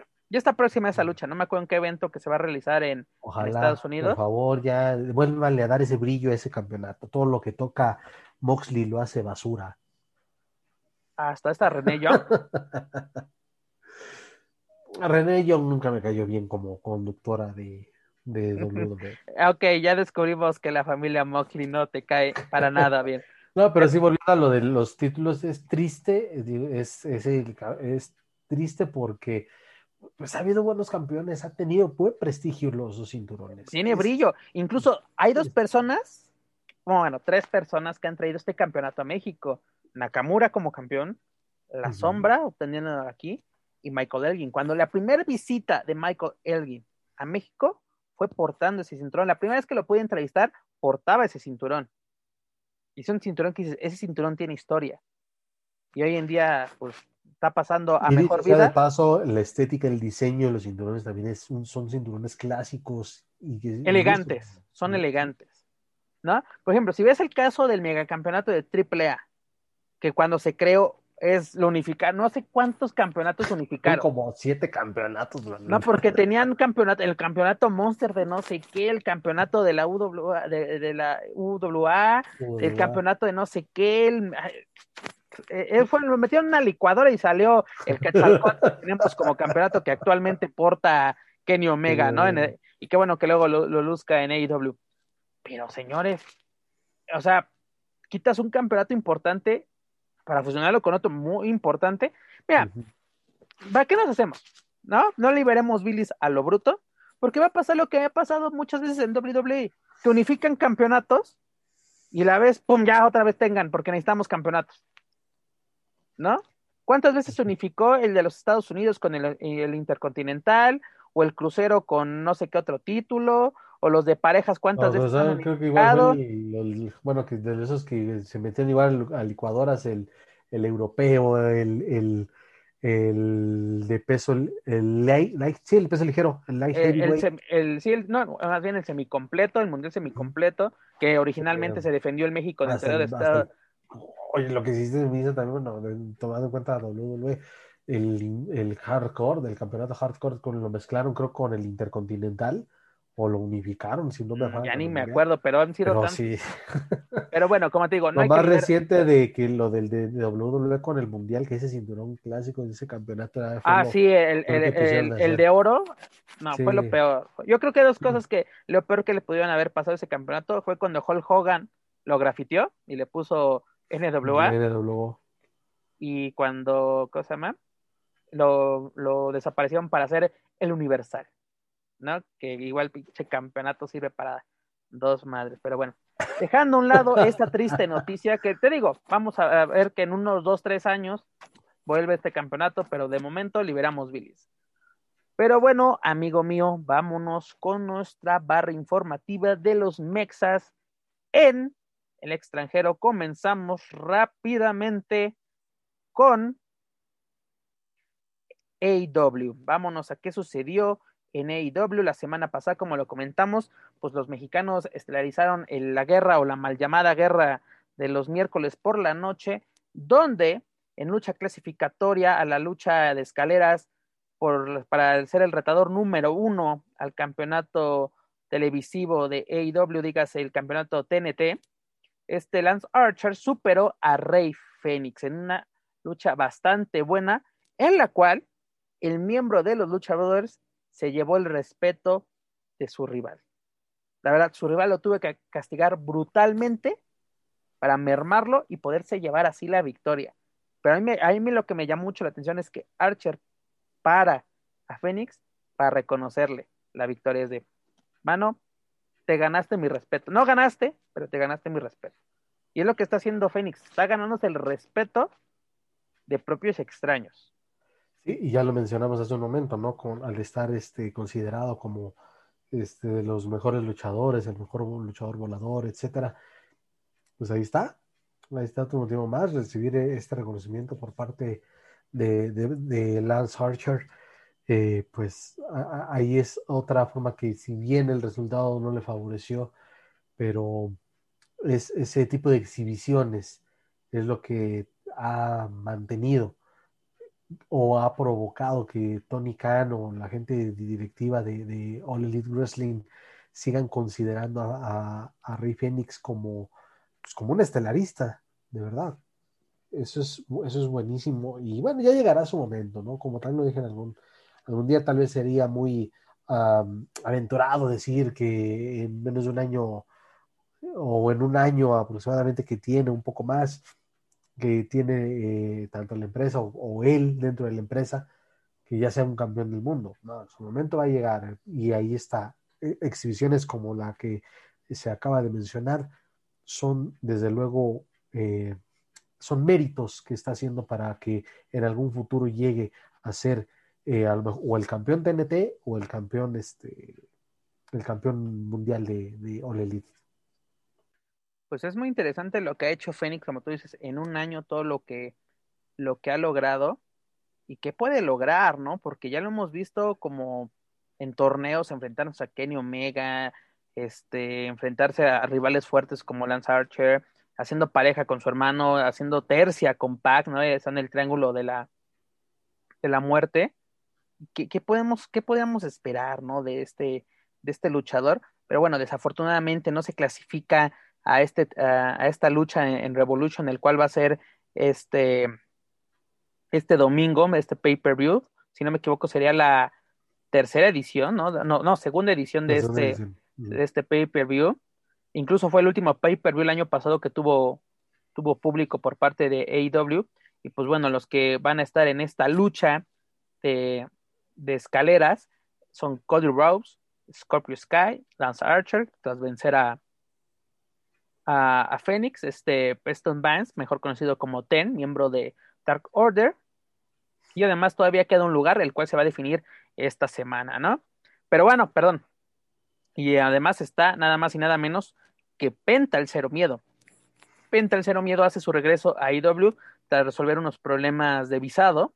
ya está de vuelta al 100% con AEW, lo estamos viendo con AAA y ahora también ya lo podemos ver con AEW y a ver qué pasa, ¿no? Si, si el cero miedo de la lucha libre se logra pues llevar la victoria y además convertirse en el retador número uno al campeonato TNT de AEW. Pinta bastante bien este pay per view y además no se pierdan todos los detalles a través de las redes sociales de, de Lucha Central y luchacentral.com este fin de semana. Pero bueno, continuando con información de AEW, tenemos, déjame tantito, aquí perdí mi, mi, mi, speech. Tenemos la participación de Ton de Rosa, la mera mera, en el torneo para definir a la retadora por el campeonato mundial femenil, ¿no? De esta empresa de Jacksonville. Pues tenemos, pues, malas noticias, ¿no? Esta Ton de Rosa no pudo llegar a la final del torneo. En la fase de 16 de final venció a esta Leina Hirsch. Luego una gran, gran lucha contra esta Riho, esta, quien, esta japonesa, quien fuese la primera campeona de AEW. Y además en la semifinal cae ante esta Nyla Rose, quien se va a enfrentar a esta Ryo Mizunami, esta japonesa, la ganadora del, del, bloque, ahora sí, del bloque oriental, del bloque japonés. Y la verdad, señores, muchas críticas ha recibido la división femenil de IW, pero este torneo ha sido lo mejor. Sí. Lo mejor que hemos visto. Cuando dimos a conocer la, la, noticia del, del, torneo, la verdad, por los nombres que aparecían, pronosticábamos algo muy bueno y la verdad es que no ha quedado mal. Y también lo mencionábamos en el caso eh, específico de Ton de Rosa, que no le iba a tener nada fácil. Conforme fuera avanzando, iba a ser más complicado el camino para, para llegar al, al oro femenil de All Elite Wrestling. Pero insisto, igual como en el caso de Fénix, eh, ha, hecho un trabajo bastante bueno, bastante de reconocerse, ha encajado muy bien en, en lo que, en el concepto o el estilo de, de la empresa y también va a llegar su momento ojalá que, que este... además, recordemos que tiene su rivalidad con este Breaker.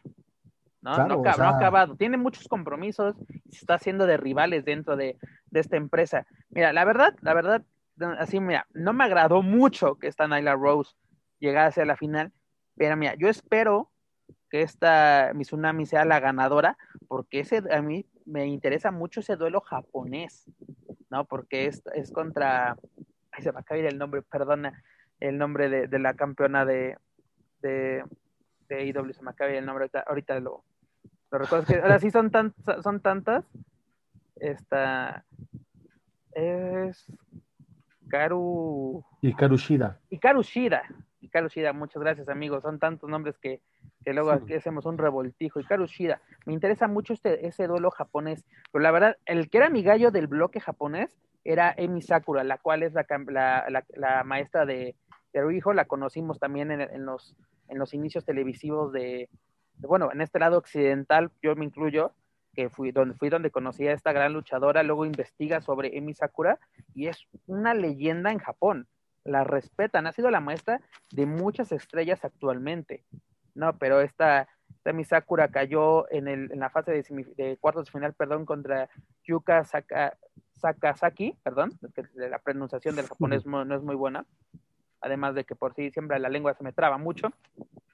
Pero la verdad, señores, si ustedes quieren acercarse por primera vez a la división femenil de IW, este torneo es la mejor opción. Lo pueden encontrar a través de luchastral.com, ahí lo pueden encontrar en nuestras redes sociales, el resumen de este, de este torneo. Pero fue agradable ver a una mexicana, y ahora sí, mexicana 100%, ser parte de este torneo, aunque representó a Estados Unidos. Que digan, ¿por qué representó a Estados Unidos? Tiene doble nacionalidad, dejen de estar fregando. No es pocha, señores. Ella es de nació en Tijuana y el año pasado recibió su, su nacionalidad para que no empiecen, la verdad, no empiecen con sus pendejadas, la verdad. Esa es la palabra. Perdónenme, perdónenme, es la, es la palabra.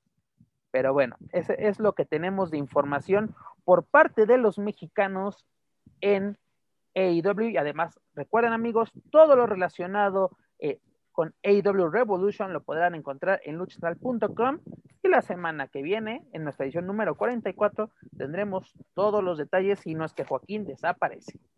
No, hombre, no, aquí estaremos. Aquí estaremos porque de verdad es un fin de Porque aún les debe, eh, les debe mm, el de el resumen de Elimination Chamber, que sí lo, sí lo fue a, hacer ahí con, los de la tijera, ¿verdad? ¿Verdad, verdad? No se ponga celoso, mano, mira. Y eso que, y eso que deposité a tiempo, eh, pero bueno, pero bueno.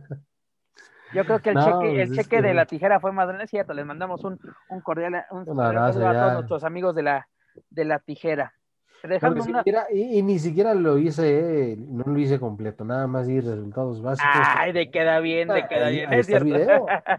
Ahí está la prueba. Ah, eso me gusta. mira, a, la gente de Luchas de Red Weekly en español, pues si vio Elimination Chamber, mira, yo lo creo innecesario, hermano. Innecesario hacer un resumen, la verdad.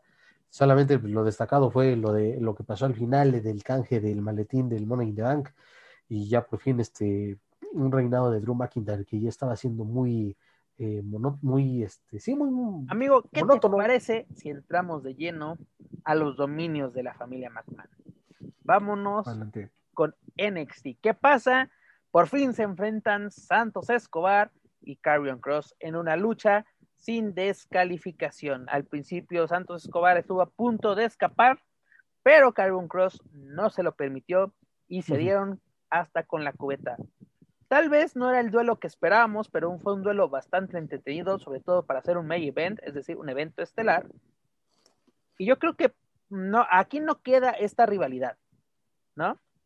O sea, no, eh, qué bueno que no está en juego el campeonato crucero, que no está involucrado en esta, en esta historia, y además de que sí puede estar involucrado el legado del fantasma, dígase este Raúl Mendoza y tu, tocayo, tu tocayo Joaquín Wilde, es correcto pero fue un, combate llamativo, fue un combate incluso en el cual estuvo involucrado Scarlett, pero bueno, yo creo que lo que están haciendo tanto Carmen Cross como Santos Escobar en NXT es bastante, bastante aceptable. Por supuesto, y, además, eh, sí, como a lo mejor bien dices, no fue una de esas luchas que a veces estamos acostumbrados a ver en NXT, eh, pero fue entretenida desde luego y valió la pena que se haya eh, extendido y también fue una estrategia muy buena, así como que va a ser, híjole, pero Escobar desde luego en su personaje, en su, en su papel de, pues va a ser cuando tú quieras, eh, la intervención de Regal de si no te presentas, pues no va a haber, este, te quite, te quite el título, es decir, esas historias que, que a lo mejor y repetidas, pero que hace muchos años emocionaban desde luego y hoy en día como que también captó la atención del público de NXT y funcionó muy bien la fórmula. Y, y, coincido, o, bueno, digo que no va a quedar aquí, porque de verdad de mí te acuerdas, ¿eh? a mí en un principio diría, es muy raro que pongan una rivalidad entre estos dos, más porque, porque el mexicano, porque Santos Escobar es el campeón crucero. Pero de mí te acuerdas y vas a ver que para mí que se viene eh, una incorporación de Carrion Cross y Scarlett al legado del fantasma. A ver, déjalo a punto aquí para luego hacer mis respectivos comentarios. Capítulo 43 de Lucha Central. Para el número 43, para ver si para el número 44, a ver qué, qué sucede. Pero bueno, es lo que nos muestran en NXT. ¿Y qué pasa en las otras marcas? Vámonos al elenco principal. Nos vamos a la marca azul. Nos vamos al show de los viernes por la noche, dígase SmackDown, en la cual tanto Chad Gable como Otis ya agarraron de su puerquito a Rey Misterio. Dos semanas consecutivas donde Rey Misterio recibe pues tremendas planchas por parte de Otis, el ex ¿cómo se llama? Mr. Money in the Bank, ¿no? Que ni siquiera pudo cambiar su, su, mm. lonchera porque él no, de, él de, no, no, era maletín, era una lonchera. Pero bueno, Otis se va al lado oscuro de la fuerza junto a Chad Gable, se convierte en un rudazo y sus primeras víctimas son la familia Misterio. Rey Misterio y Dominic sucumben dos semanas consecutivas. En la primera, pues ganan los misterios, pero vía la descalificación, porque Otis pues usó exceso de rudeza sobre el amo del 619. La siguiente semana, pues Rey Misterio nuevamente es víctima de pues la máquina del miembro o exmiembro de la maquinaria pesada.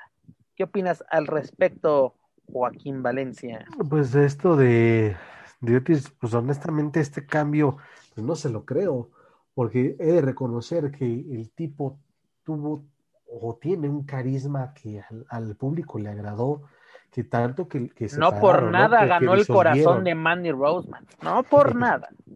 Y que disolvieron el Heavy Machinery.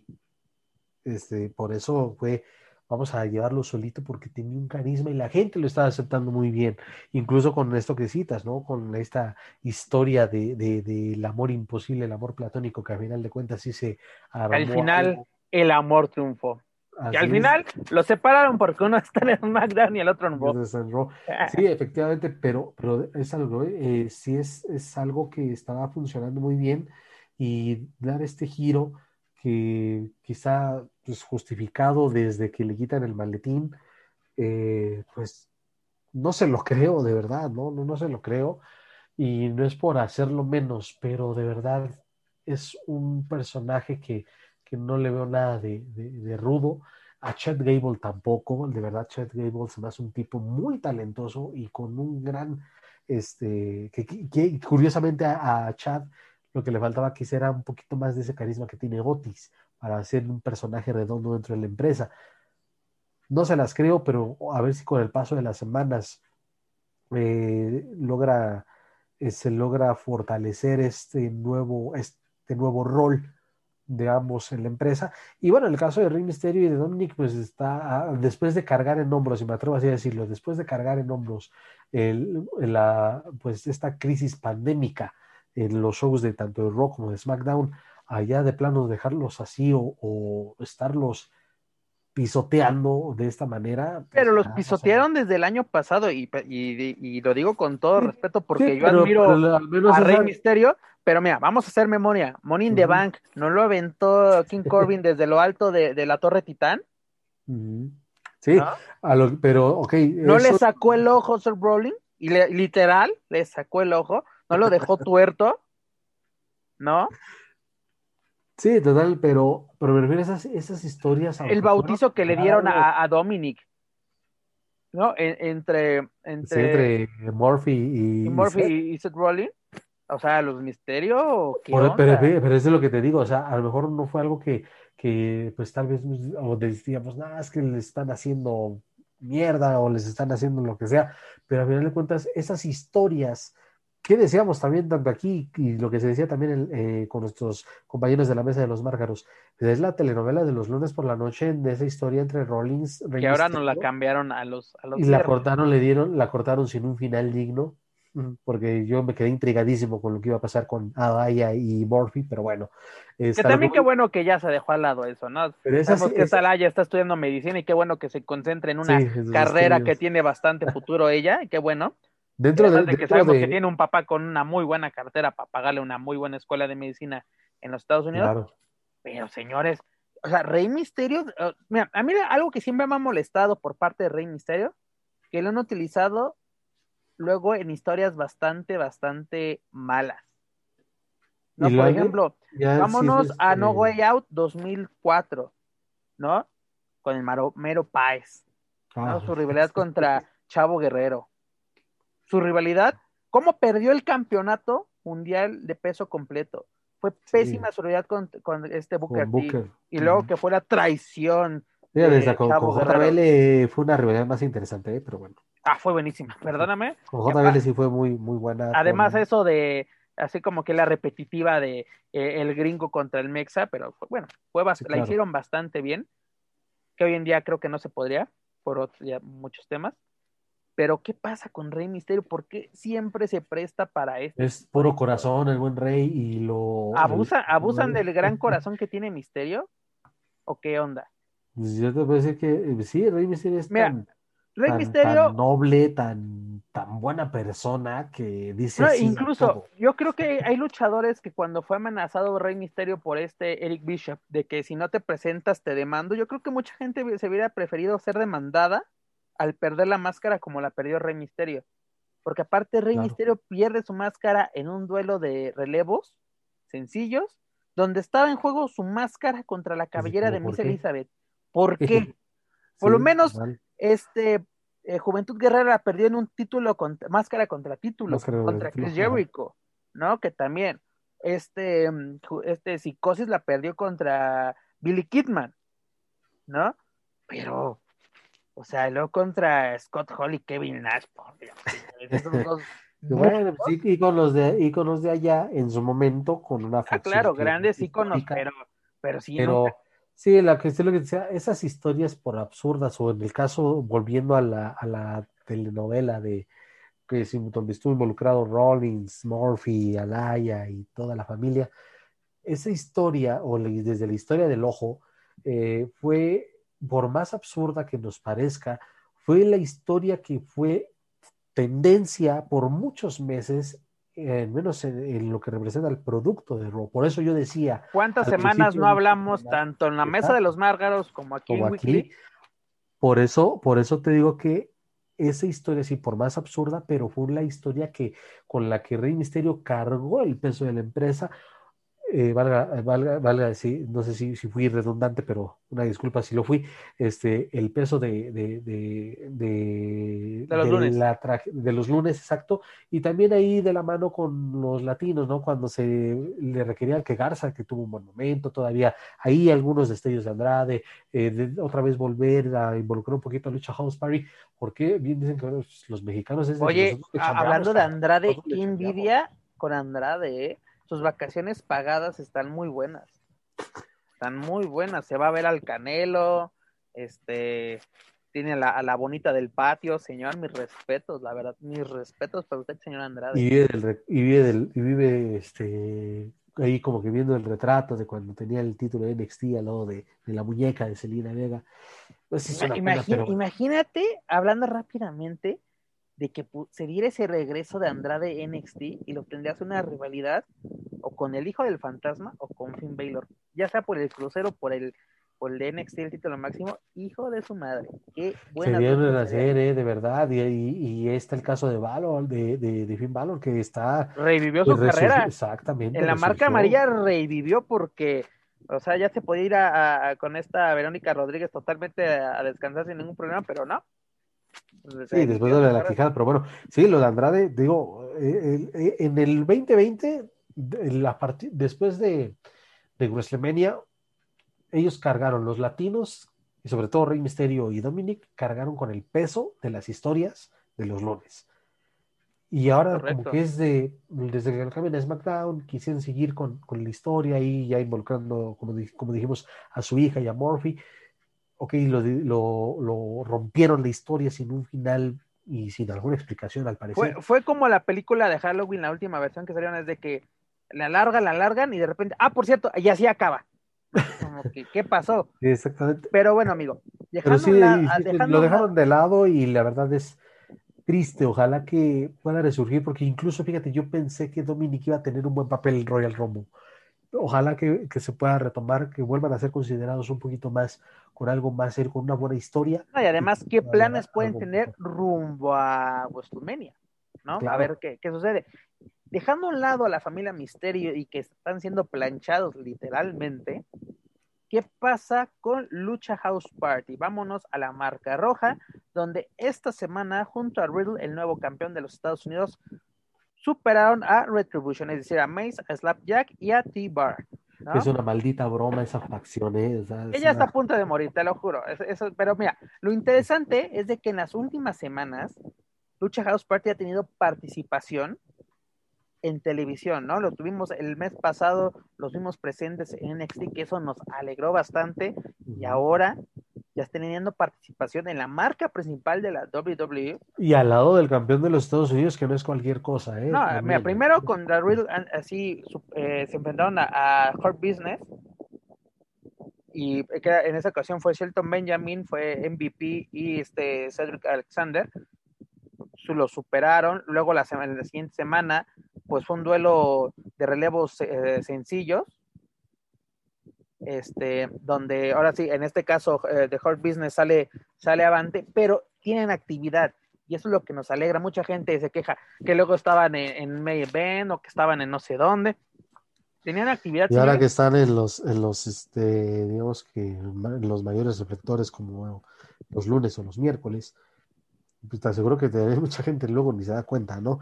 Pero este sí es, es bueno, es positivo, insisto, que para mí lo, lo de este lunes el Raw fue un gran apoyo haber estado este, haciendo equipo ahí con, con Riddle, eh, el campeón de los Estados Unidos. Además está pisando bastante fuerte este Riddle, ¿eh? Sí, por eso digo, no es cualquier cosa. Riddle, eh, la verdad me dio mucho gusto que haya ah, ganado el eh, título. En una, una nota que se dio esta semana, Riddle acaba de firmar un contrato millonario con WWE.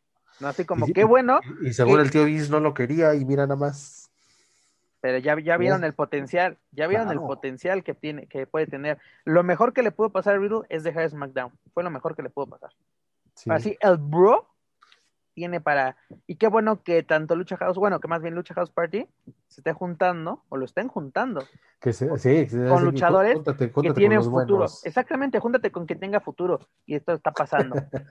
pero bueno, no es mexicano. Me acordé, de alguien, pero bueno, es, no tiene que ver con Dices, chiste local, chiste local. Sí, sí, algo local. Pero bueno, amigos, por último, antes de dejar los dominios de la familia McMahon, no es mexicana, pero es la canadiense más mexicana. Ya es oficial, señores. Taya Valkyrie firma con WWE. Después de 10 años de carrera en México y Estados Unidos, Taya firma por fin un contrato con WWE. Es decir, ya se encuentra entrenando en el Performance Center en Orlando, Florida, para unirse próximamente a las filas del elenco de NXT. Obviamente no será bastante rápido, tiene que, pues ahora sí, acoplarse al estilo de WWE. Credenciales tiene, ¿no? Reina de reinas en tres ocasiones, el, reinado más longevo de, de, de, las knockouts en Impact Wrestling, ¿no? Eh, experiencia en Japón, experiencia en el territorio independiente en Estados Unidos. Eh, ¿Qué más, no? O sea, como que llega con credenciales, es conocida. En el comunicado que manda WWE reconoció su paso por AAA, que muchas veces como que se le suele decir como que, ah, viene. viene de México, nada más. Ajá, ¿no? Pero por ejemplo, aquí tuvo una muy buena, eh, un buen paso por la promotora mexicana Lucha Libre AAA, no mencionó por obvias razones a, a Impact Wrestling. Pero bueno, la güera loca llega a WWE y le decíamos, a lo mejor esta noticia ya se la habíamos adelantado de bastante, de bastante tiempo. Digamos que el run run estaba en que iba a WWE, pero bueno, ya se concreta, es oficial. Pero la verdad, a mí me hubiera gustado más verla en AEW, pero yo creo que los 10 años de esfuerzo, de picar piedra y de mostrar su valor en México y en Estados Unidos, es digno de que ahora llegues a WWE a ganar Benjis, es decir, billetes verdes. Se lo merece, se lo merece. Totalmente. Y la cuestión que decías de adaptarse al concepto de WWE, pues creo yo que no le va a costar tanto trabajo. Pues desde luego presencia tiene. ¿Sabes? A mí que me este, gustaría saber qué pensaría el hijo del perro guayo al ver a Talla en estos momentos. ¿Qué pensaría? Porque él fue el que la trajo a México. Sí, es decir, su, su, su, padrino, su guía en, este, en esta carrera que pues, está llegando a lo más alto hoy en día. Uy, híjole, buena pregunta, pero mm, digo, evidentemente no. Nunca lo sabremos. Nunca lo sabremos, pero creo que no nos equivocamos tanto. Creo que estaría orgullosa de ella, ¿no? definitivo. Pero decía de la cuestión de la adaptación, pues no, porque digo, AAA también maneja este concepto muy a su modo de, de las historias, del micrófono, de hablar ante una cámara. Impact, desde luego, también. Entonces, por esa Impact fue ese trampolín, ¿no? O sea, que él también le ayudó bastante exactamente a los promos, a, luchar con tiempos de televisión, ¿no? O sea, como, tal vez su, cierre en Impact no fue el idóneo, pero yo creo que lo que hizo en Impact fue bastante bueno para su carrera. Claro, y claro, y bueno, ya en como dices, ya en últimas a mí me gustaba pues, también esa pareja dispareja ahí con, con esta eh, Rosemary. Rosemary y, y, y, Steve. Sí, o sea, esa, ahí medio loco el asunto, pero fue bastante, a mí me gustó, sí, fue bastante bueno. Hizo todo lo que tenía que hacer en, en Impact, eh, también una, una gran referente, desde luego. Y, te vuelvo a citar y, te la recuerdo porque no estuviste y te la perdiste, esa lucha con Jordan Grace aquí en el Pronto México, que fue buenísima esa lucha. Una vez que me recuerda esa lucha, hace, ya señores, ya, ya entendí que tenía que haber ido ese día. Fue, eh, digo, desafortunadamente ahí perdió talla el campeonato de las knockouts, pero de ahí te das cuenta, o donde los dimos cuenta hay los que presentes eh, recordar la lucha callejera que tuvo con Tessa con Y bueno, aquí, no, bueno, con Tessa, con Tessa y con la Yaco también en triple A. En triple A también, ¿no? Buenísimo. O sea, pero bueno, desde luego una evolución muy buena lo que yo quiero ver en, WWE por parte de Talla es un encuentro con, con Charlotte, ¿no? A mí me encantaría, o también con Natalia, ¿no? Duelo de canadienses estaría de lujo. Nati te estaría bien. Fíjate, Pero Nati ya hasta le e podemos dar el título de maestra y, ¿por qué no? Hasta juntarlas ahí también. Sí, ¿por qué no? Pero en NXT, imagínate, está Raquel González, Yoshirai, Kelsey Blackheart, está Candice Ray, hay, de todo, ¿no? E incluso, ¿por qué no? Su mejor amiga, Chelsea Green, otra canadiense. Estaría muy bien. También. la cual acaba de renovar, tiene suerte. incluso su, su debut con el pie izquierdo en SmackDown rompiéndose la muñeca. Pero bueno, ya está. Qué bueno que va a, tener otra oportunidad, porque Chelsea tiene calidad. Pero bueno, la noticia es de que Talla ya es oficial, ya es WWE. Con razón ya no me contestó el último mensaje y le entiendo y sí le, pues, le, entiendo y sí, y esto no es, es en serio. Este, le, le mandé un mensaje antes de, de, que, bueno, cuando recién comenzaron los rumores, le mandé un mensaje directo a ella para, para poder ver si la podía entrevistar no me, o sea, sí leí los mensajes, pero no me contestó. Ya cuando empezó a tomar fuerza, este dije, pues con razón no me contestó. Ya cuando se hace oficial, lo de. ya, ya sabes que cuando entran a los dominios de los McMahon, ellos controlan totalmente la vida de estos. Entonces, ya cuando pasa esto, eh, cuando ya se hace el anuncio oficial, se hace comunicado, ella sube sus fotos con la playera ahí de, en el Performance Center igual le, le, escribí un mensaje, ¿no? Pues con razón no me contestabas, pero mucho éxito y demás. Y solamente sí, y sí lo leyó y sí fue un, muchas gracias. Y en español, señores. Esto es neta. Y la verdad es que siempre he de reconocer, desde que la, eh, yo empecé a cubrir lucha libre y que tuve la oportunidad de coincidir con ella en la arena, siempre. Sí, yo, yo, yo también. Yo, yo cada vez que pude hablar con Talla, tanto con micrófonos y como sin él, yo siempre recibí una actitud bastante amable, positiva. Y una cosa, ella agarró la onda de cómo es esto. Necesitas a la prensa.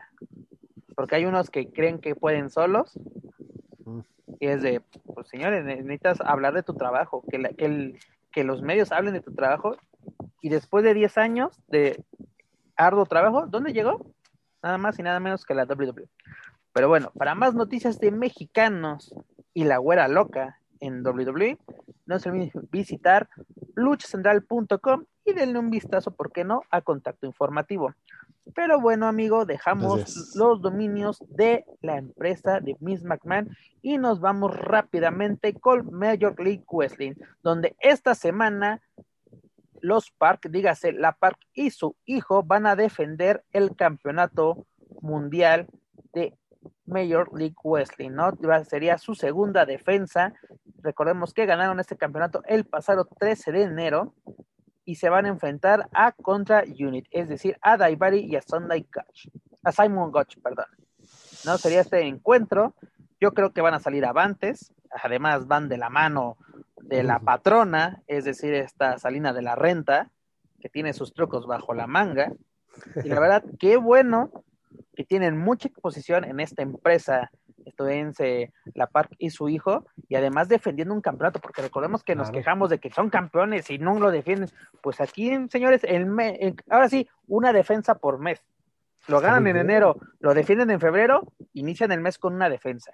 Es que de eso se trata, de eso, y sobre todo también en, empresas este, norteamericanas, lo hacen y eso es, es, muy bueno y sobre todo cuando es cuando son mexicanos pues desde luego eh, al menos para de este lado del charco, llama más la atención y son un buen complemento.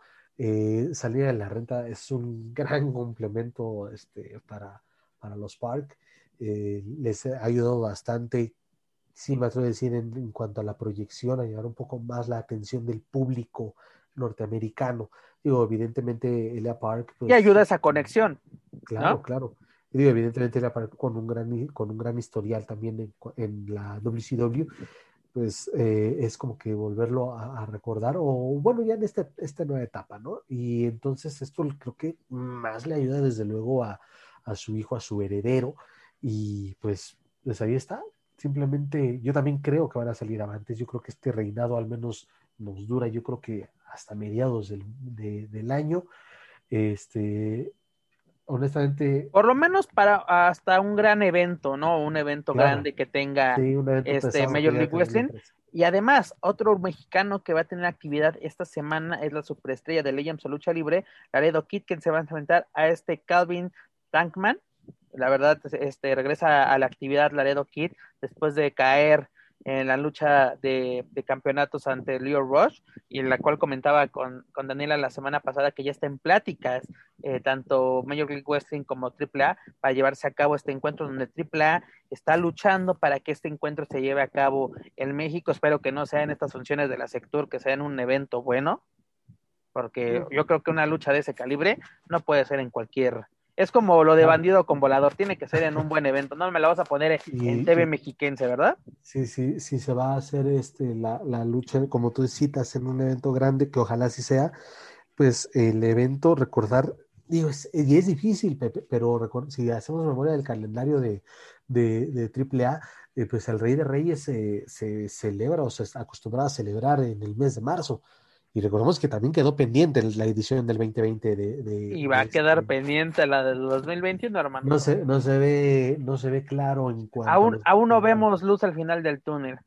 Entonces, si piensan programar al menos eso, o que se inventen, vaya la locura que se me ocurre, que se inventen un, un pago por evento, una magna función como lo hicieron con Triple Manía, dentro de esta alianza con Sector, no sería del todo malo pero desde luego tienes que armar algo, un cartel bastante atractivo y no las lágrimas que estamos viendo, eh, al menos en las funciones de Tlaxcala. Correcto. Pero bueno, dejamos a un lado Major League Wrestling y recuerden para información de Mexas en, el Major League Wrestling, visiten luchacentral.com. Además, no se pueden perder esta función, la vamos a tener en luchacentral.com, donde van a estar presentes los Park y Laredo Kid. Pero bueno, ya para cerrar con broche de oro esta edición número 43, nos vamos a Ring of Honor, en la cual la facción ingobernable compuesta por Dragon Lee, superestrella de Legends o Lucha Libre, y Kenny King se proclaman campeones mundiales de ROH, como dirán en la comunidad de actores, tras superar a The Foundation, es decir, a Jay Lethan y a Jonathan Grisman. Los, y aparte, algo muy importante, Dragon Lee y este King defender, bueno, más bien Dragon Lee tendrá mucha actividad el próximo 26 de marzo, en el 19 aniversario del mismo Honor, en este show tan importante para la empresa, donde todos los títulos van a estar en juego. Va a exponer el, campeonato de la televisión, el mundial de la televisión, y en esta ocasión, junto a Kenny King, tendrán que realizar su primera defensa.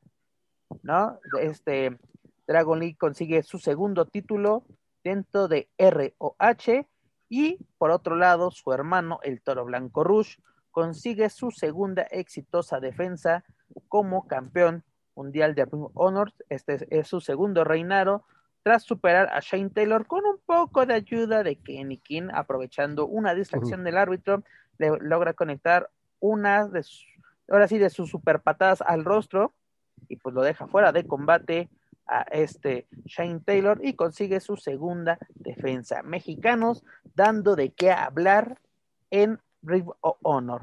Y no solo en Ring of Honor, en todo el extranjero. Ahorita le estamos dando noticias de AEW, noticias de WWE, de Major League Wrestling, en este caso Ring of Honor. Vaya semana para los mexicanos. ¿Qué nos puedes decir al respecto? ¿Cómo quieres cerrar este programa, mi estimado pues Valencia. Es, para cerrar con broche oro, como bien lo dijiste, y este lo, de Dragon Lee a destacar, desde luego, mm, qué bueno, la verdad que bueno, muy, muy merecido, desde luego. Como dices, ya lo quiero ver, ¿eh? ahí en el aniversario de, de, Ring of Honor, será por demás atractivo, ¿no? Oye, ¿sabes que estamos en un predicamento? Vamos a volvernos viscos ese día. Vamos a ver, ¿qué, ¿qué tenemos ese día? Es el tenemos eh, Consejo Mundial. Es el hijo A la misma hora y, y, afortunadamente no en el mismo canal. Pues mira, híjole, es que no, sí. Está, está cañón. sí, ya, y, y, ahí, híjole, pues tiene, está bien, si tienen este, alianzas, pues se hubieran puesto de acuerdo ahí. Por favor, Ringo Fonos, le hubieras puesto. Falta de comunicación, falta de comunicación. Pero no sé si Aparte, boicotear a los. No sé por qué a Honor le gusta hacer sus pay-per-view en viernes. Está bien. Cada, cada empresa tiene su sello, y ahí está este, lo de lo que acabamos de decir, Ring of Honor, los viernes. Eh, Por ejemplo, WWE era los sábados y lo cambiaron. Ahora van a aprovechar que WWE no tiene actividad el domingo y se fueron en domingo. Tienen su sello y, y, es bueno. O sea, no nos casamos con el, que el domingo sea el día de, de los eventos grandes en la lucha libre, no este, se, está bien, pero pues, ahí sí hubieran hecho esa. Pero pónganse de acuerdo, como dices tú. Yo creo que van a salir avantes. Yo creo que. Eh, que... Un boicot contra los Muñoz. ¿Contra los Muñoz? no lo creo. Porque mira, como no lo dijeron gente, bueno, me lo dijo gente del Consejo Mundial en una plática que tuve. Son públicos totalmente diferentes. O sea, literalmente no les preocupa, eh, aparte de este evento, spoiler, va a ser grabado, no va a ser en vivo el, el, el pay-per-view de, de Ring Honor, no va a ser en vivo, ya va a ser pregrabado. El que sí va a ser en vivo va a ser el del Consejo Mundial, pero pues van a la misma hora, ¿no? Pero como dicen ellos, vamos, vamos para público diferente, ¿no? Y nos, sabemos que nos ven en Estados Unidos, pero obviamente lo que, nuestro punto fuerte obviamente es el público mexicano y obviamente el japonés. Les, les ver que sea un, bueno, ya en términos generales, que sea un buen evento para ambas empresas. Ambas, exactamente, mira, que nos metan en problemas, ¿no? Exactamente de que estuvieron tan buenos, con cuál nos vamos y que demos buenas reseñas, ¿no? O que podamos hablar bien de ellos, porque luego pasa de que son al mismo tiempo y es de ni uno ni otra. Mm, ah, Pero bueno, mi estimado Joaquín Valencia, hemos llegado al final de esta edición número 43 de Lucha Central Weekly en español. ¿Cuál es tu comentario de cierre después de pasar por Consejo Mundial, AAA, los premios del West Observer, de AEW, NXT, Major League Wrestling y más? Pues muy nutrida, Pep. Recordarás que había ocasiones que, que decíamos, pues de qué carambas vamos a hablar en el programa pues hoy en día está muy, muy nutrida la, la, la información. Y hay cosas que se quedan en el tintero. Podríamos hablar de Bobby Lashley como nuevo campeón de WWE, de lo que ha pasado con estos campeonatos, de que ya vienen otra vez las funciones, de, de, de, de tryouts, de que ya juntaron dinero para hacer funciones. Podemos hablar de muchas cosas, pero mira, nos queda corto y la verdad, pues ya los vamos a dejar descansar. Yo creo que su rutina de ejercicio, de limpiar la casa, de hacer la tarea, pues ya ha finalizado y ya, quieren dejar de escuchar a estos dos orates. Nos, nos, dejamos descansar y este, también nosotros descansamos con ustedes y disfrutamos desde luego hablar de, lucha libre como cada semana durante ya casi, ya 10 meses. Y, y gracias por seguirnos acompañando semana tras semana con toda la gente que, que se ha sumado con este proyecto a, a, a, tanto a Pep como a su servidor. Y pues bueno, aquí estaremos la próxima semana para hablar. Y ahora sí, sí, les prometo el, review de lo que pasa en, Revolution. Y si hay algo más interesante de que hablar, pues desde luego también. Y además estamos esperando con ansias Fansline, es cierto, ¿quién va a querer ver esa madre? Oye, sí, te fíjate, no lo tenía en el mapa, imagínate. Mira, cuando, cuando, cuando éramos jóvenes con ilusiones en esta vida, era Royal Rumble, este, No Way Out. esa es la mejor etapa del año. y, y WrestleMania. ¿Y ahora por qué nos meten con calzador? Este, nos quitan este No Way Out para meternos Elimination Chamber. Que ya no es lo mismo, sinceramente. Y luego otro, otro pay-per-view de relleno. No, señores, ya, la verdad. ¿Cuánta razón tuvo este? ¿Quién dijo este? Que una declaración que lo tomaron mal alguien de, creo que fue de alguien de, de AEW que este que condenó eso de que nosotros no hacemos este 20 mil pay-per-view, pay view perdón, al año, nosotros mantenemos la calidad, ¿no? Coincido, no recuerdo quién, quién hizo esa declaración. Pues si no me equivoco, el último pay-per-view fue el de All Out, ¿no? El de AEW. No, fue el, Full Gear. Ah, sí, cierto, Full, Gear. Full Year, pero ese fue en noviembre. Ajá, y de noviembre. Son tres, meses tres meses. Tres meses de pay-per-view. Pero bueno, sí, este, bueno, eh, recordaré esa cita y lo de Fastlane, pues porque tenemos que cambiar la información por eso, si no, porque están, si no, no me acordaba de verdad que estaba en el calendario luchístico, pero, pero bueno, pues ahí, aquí estaremos al pie del cañón con, pese a la, a la mala calidad de los shows que a veces nos presenten, pues hay que cumplir con la, con la gente, con la afición, para poder hablar, este, reconocer o criticar o señalar. Nosotros nos sacrificamos por ustedes, queridos amigos, escuchas. Como diría también un, payasito popular, tú relájate, papi, nosotros chambeamos. Siéntate mientras nosotros chambeamos. Exactamente. Pero bueno, amigos, esperamos seguirles trayendo toda la información y sobre todo todo lo que pasa con los mexicanos en el extranjero y, por qué no, también lo que sucede con las principales empresas logísticas aquí en México. Antes de retirarnos, amigos, los invito a que escuchen toda la programación de Lucha Nacional Podcast Network, entre ellos nuestro programa hermano, La Mesa de los Mácaros, con nuestros amigos Daniel Herrerías y Manuel Extremo. No sé qué haya pasado con Manu, no sé si fue abducido, no sé, esperemos que esté todo bien y pueda la próxima semana estar con nosotros y pueda platicar lo que más sabe que es lucha libre. Recuerden verlos en vivo todos los miércoles en punto de las 10 de la noche, tiempo de la Ciudad de México, a través del fanpage de Facebook, La Mesa de los Margos. No se pueden perder este divertido y polémico podcast. Recuerden que todo nuestro contenido lo pueden encontrar a través de Spotify, iTunes, Speaker y YouTube. Por favor, suscríbanse, clasifíquenos, pero sobre todo compártanos a través de sus redes sociales para así poder llegar a más aficionados y amantes a la lucha libre, tanto en México como en otros países de habla hispana. También los invito a que nos sigan en Facebook, Twitter, Instagram y YouTube. Búsquenos como Lucha Central. No olviden visitar nuestro sitio web oficial luchacentral.com para encontrar las noticias más relevantes del mundo luchístico, tanto en inglés como en español. Y recuerden la Expo Lucha Virtual de Master Republic este próximo sábado 20 de marzo, en la cual habrá paneles, lanzamientos, entrevistas, luchas exclusivas y mucho más. Todo esto a través de expolucha.com. Amigos, por último, les recordamos que no hay que bajar la guardia contra el COVID-19, por lo cual no debemos olvidar seguir todas las medidas de prevención, entre ellas el uso de cubrebocas y la sana distancia. Por favor, no sean como los políticos de este país. Lávense muy bien las manos constantemente con agua y jabón, además del uso de gel antibacterial por favor, quédense en casa y si necesariamente tienen que salir, háganlo con la mayor precaución posible.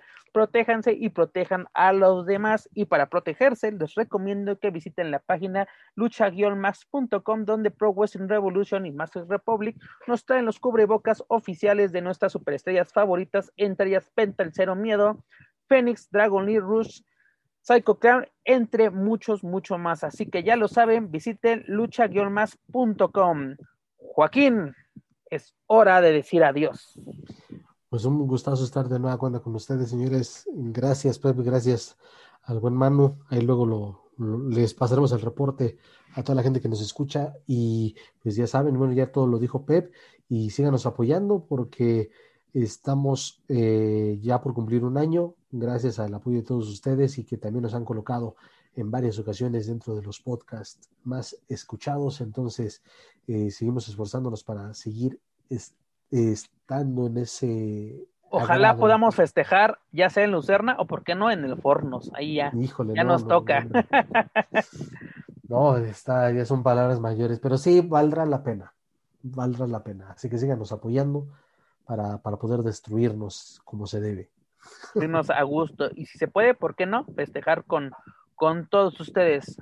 Claro. Pero bueno, Joaquín, muchas, muchas gracias por regresar a este podcast. La salud te regresó, fuiste fuerte y pudiste ser parte nuevamente de este podcast. Como les menciono, Dani tuvo problemas técnicos, no pudo ser parte de esta edición. Manu desapareció y ahorita voy a llamar a las compañías de leche para poner su, su foto en los cartones porque voy a levantar una alerta Amber a ver no sé qué haya pasado con él, pero bueno, Muchas gracias tanto a Joaquín como a Manuel Extremo por ser parte de esta edición de Lucha Central Weekly. Eso es todo por nuestra parte, amigos. Yo soy Pep Carrera y desde la Ciudad de México me despido de todos ustedes. Nos escuchamos en la próxima emisión de Lucha Central Weekly en español. Hasta la próxima. If you're listening to this and you haven't visited luchacentral.com, it's time to do it. LuchaCentral.com is the online home for Lucha Libre, where you can get all of the top news in English and in Spanish. Find the best curated video content and original content not seen anywhere else. Find when Lucha Libre events would be happening in your area. Find photo galleries from top photographers covering Lucha Libre around the world from weekly polls to annual awards. Seen and read by top executives in all of the major Lucha Libre promotions across the globe. And on top of that, it's free. LuchaCentral.com, your centralized place for all things Lucha Libre.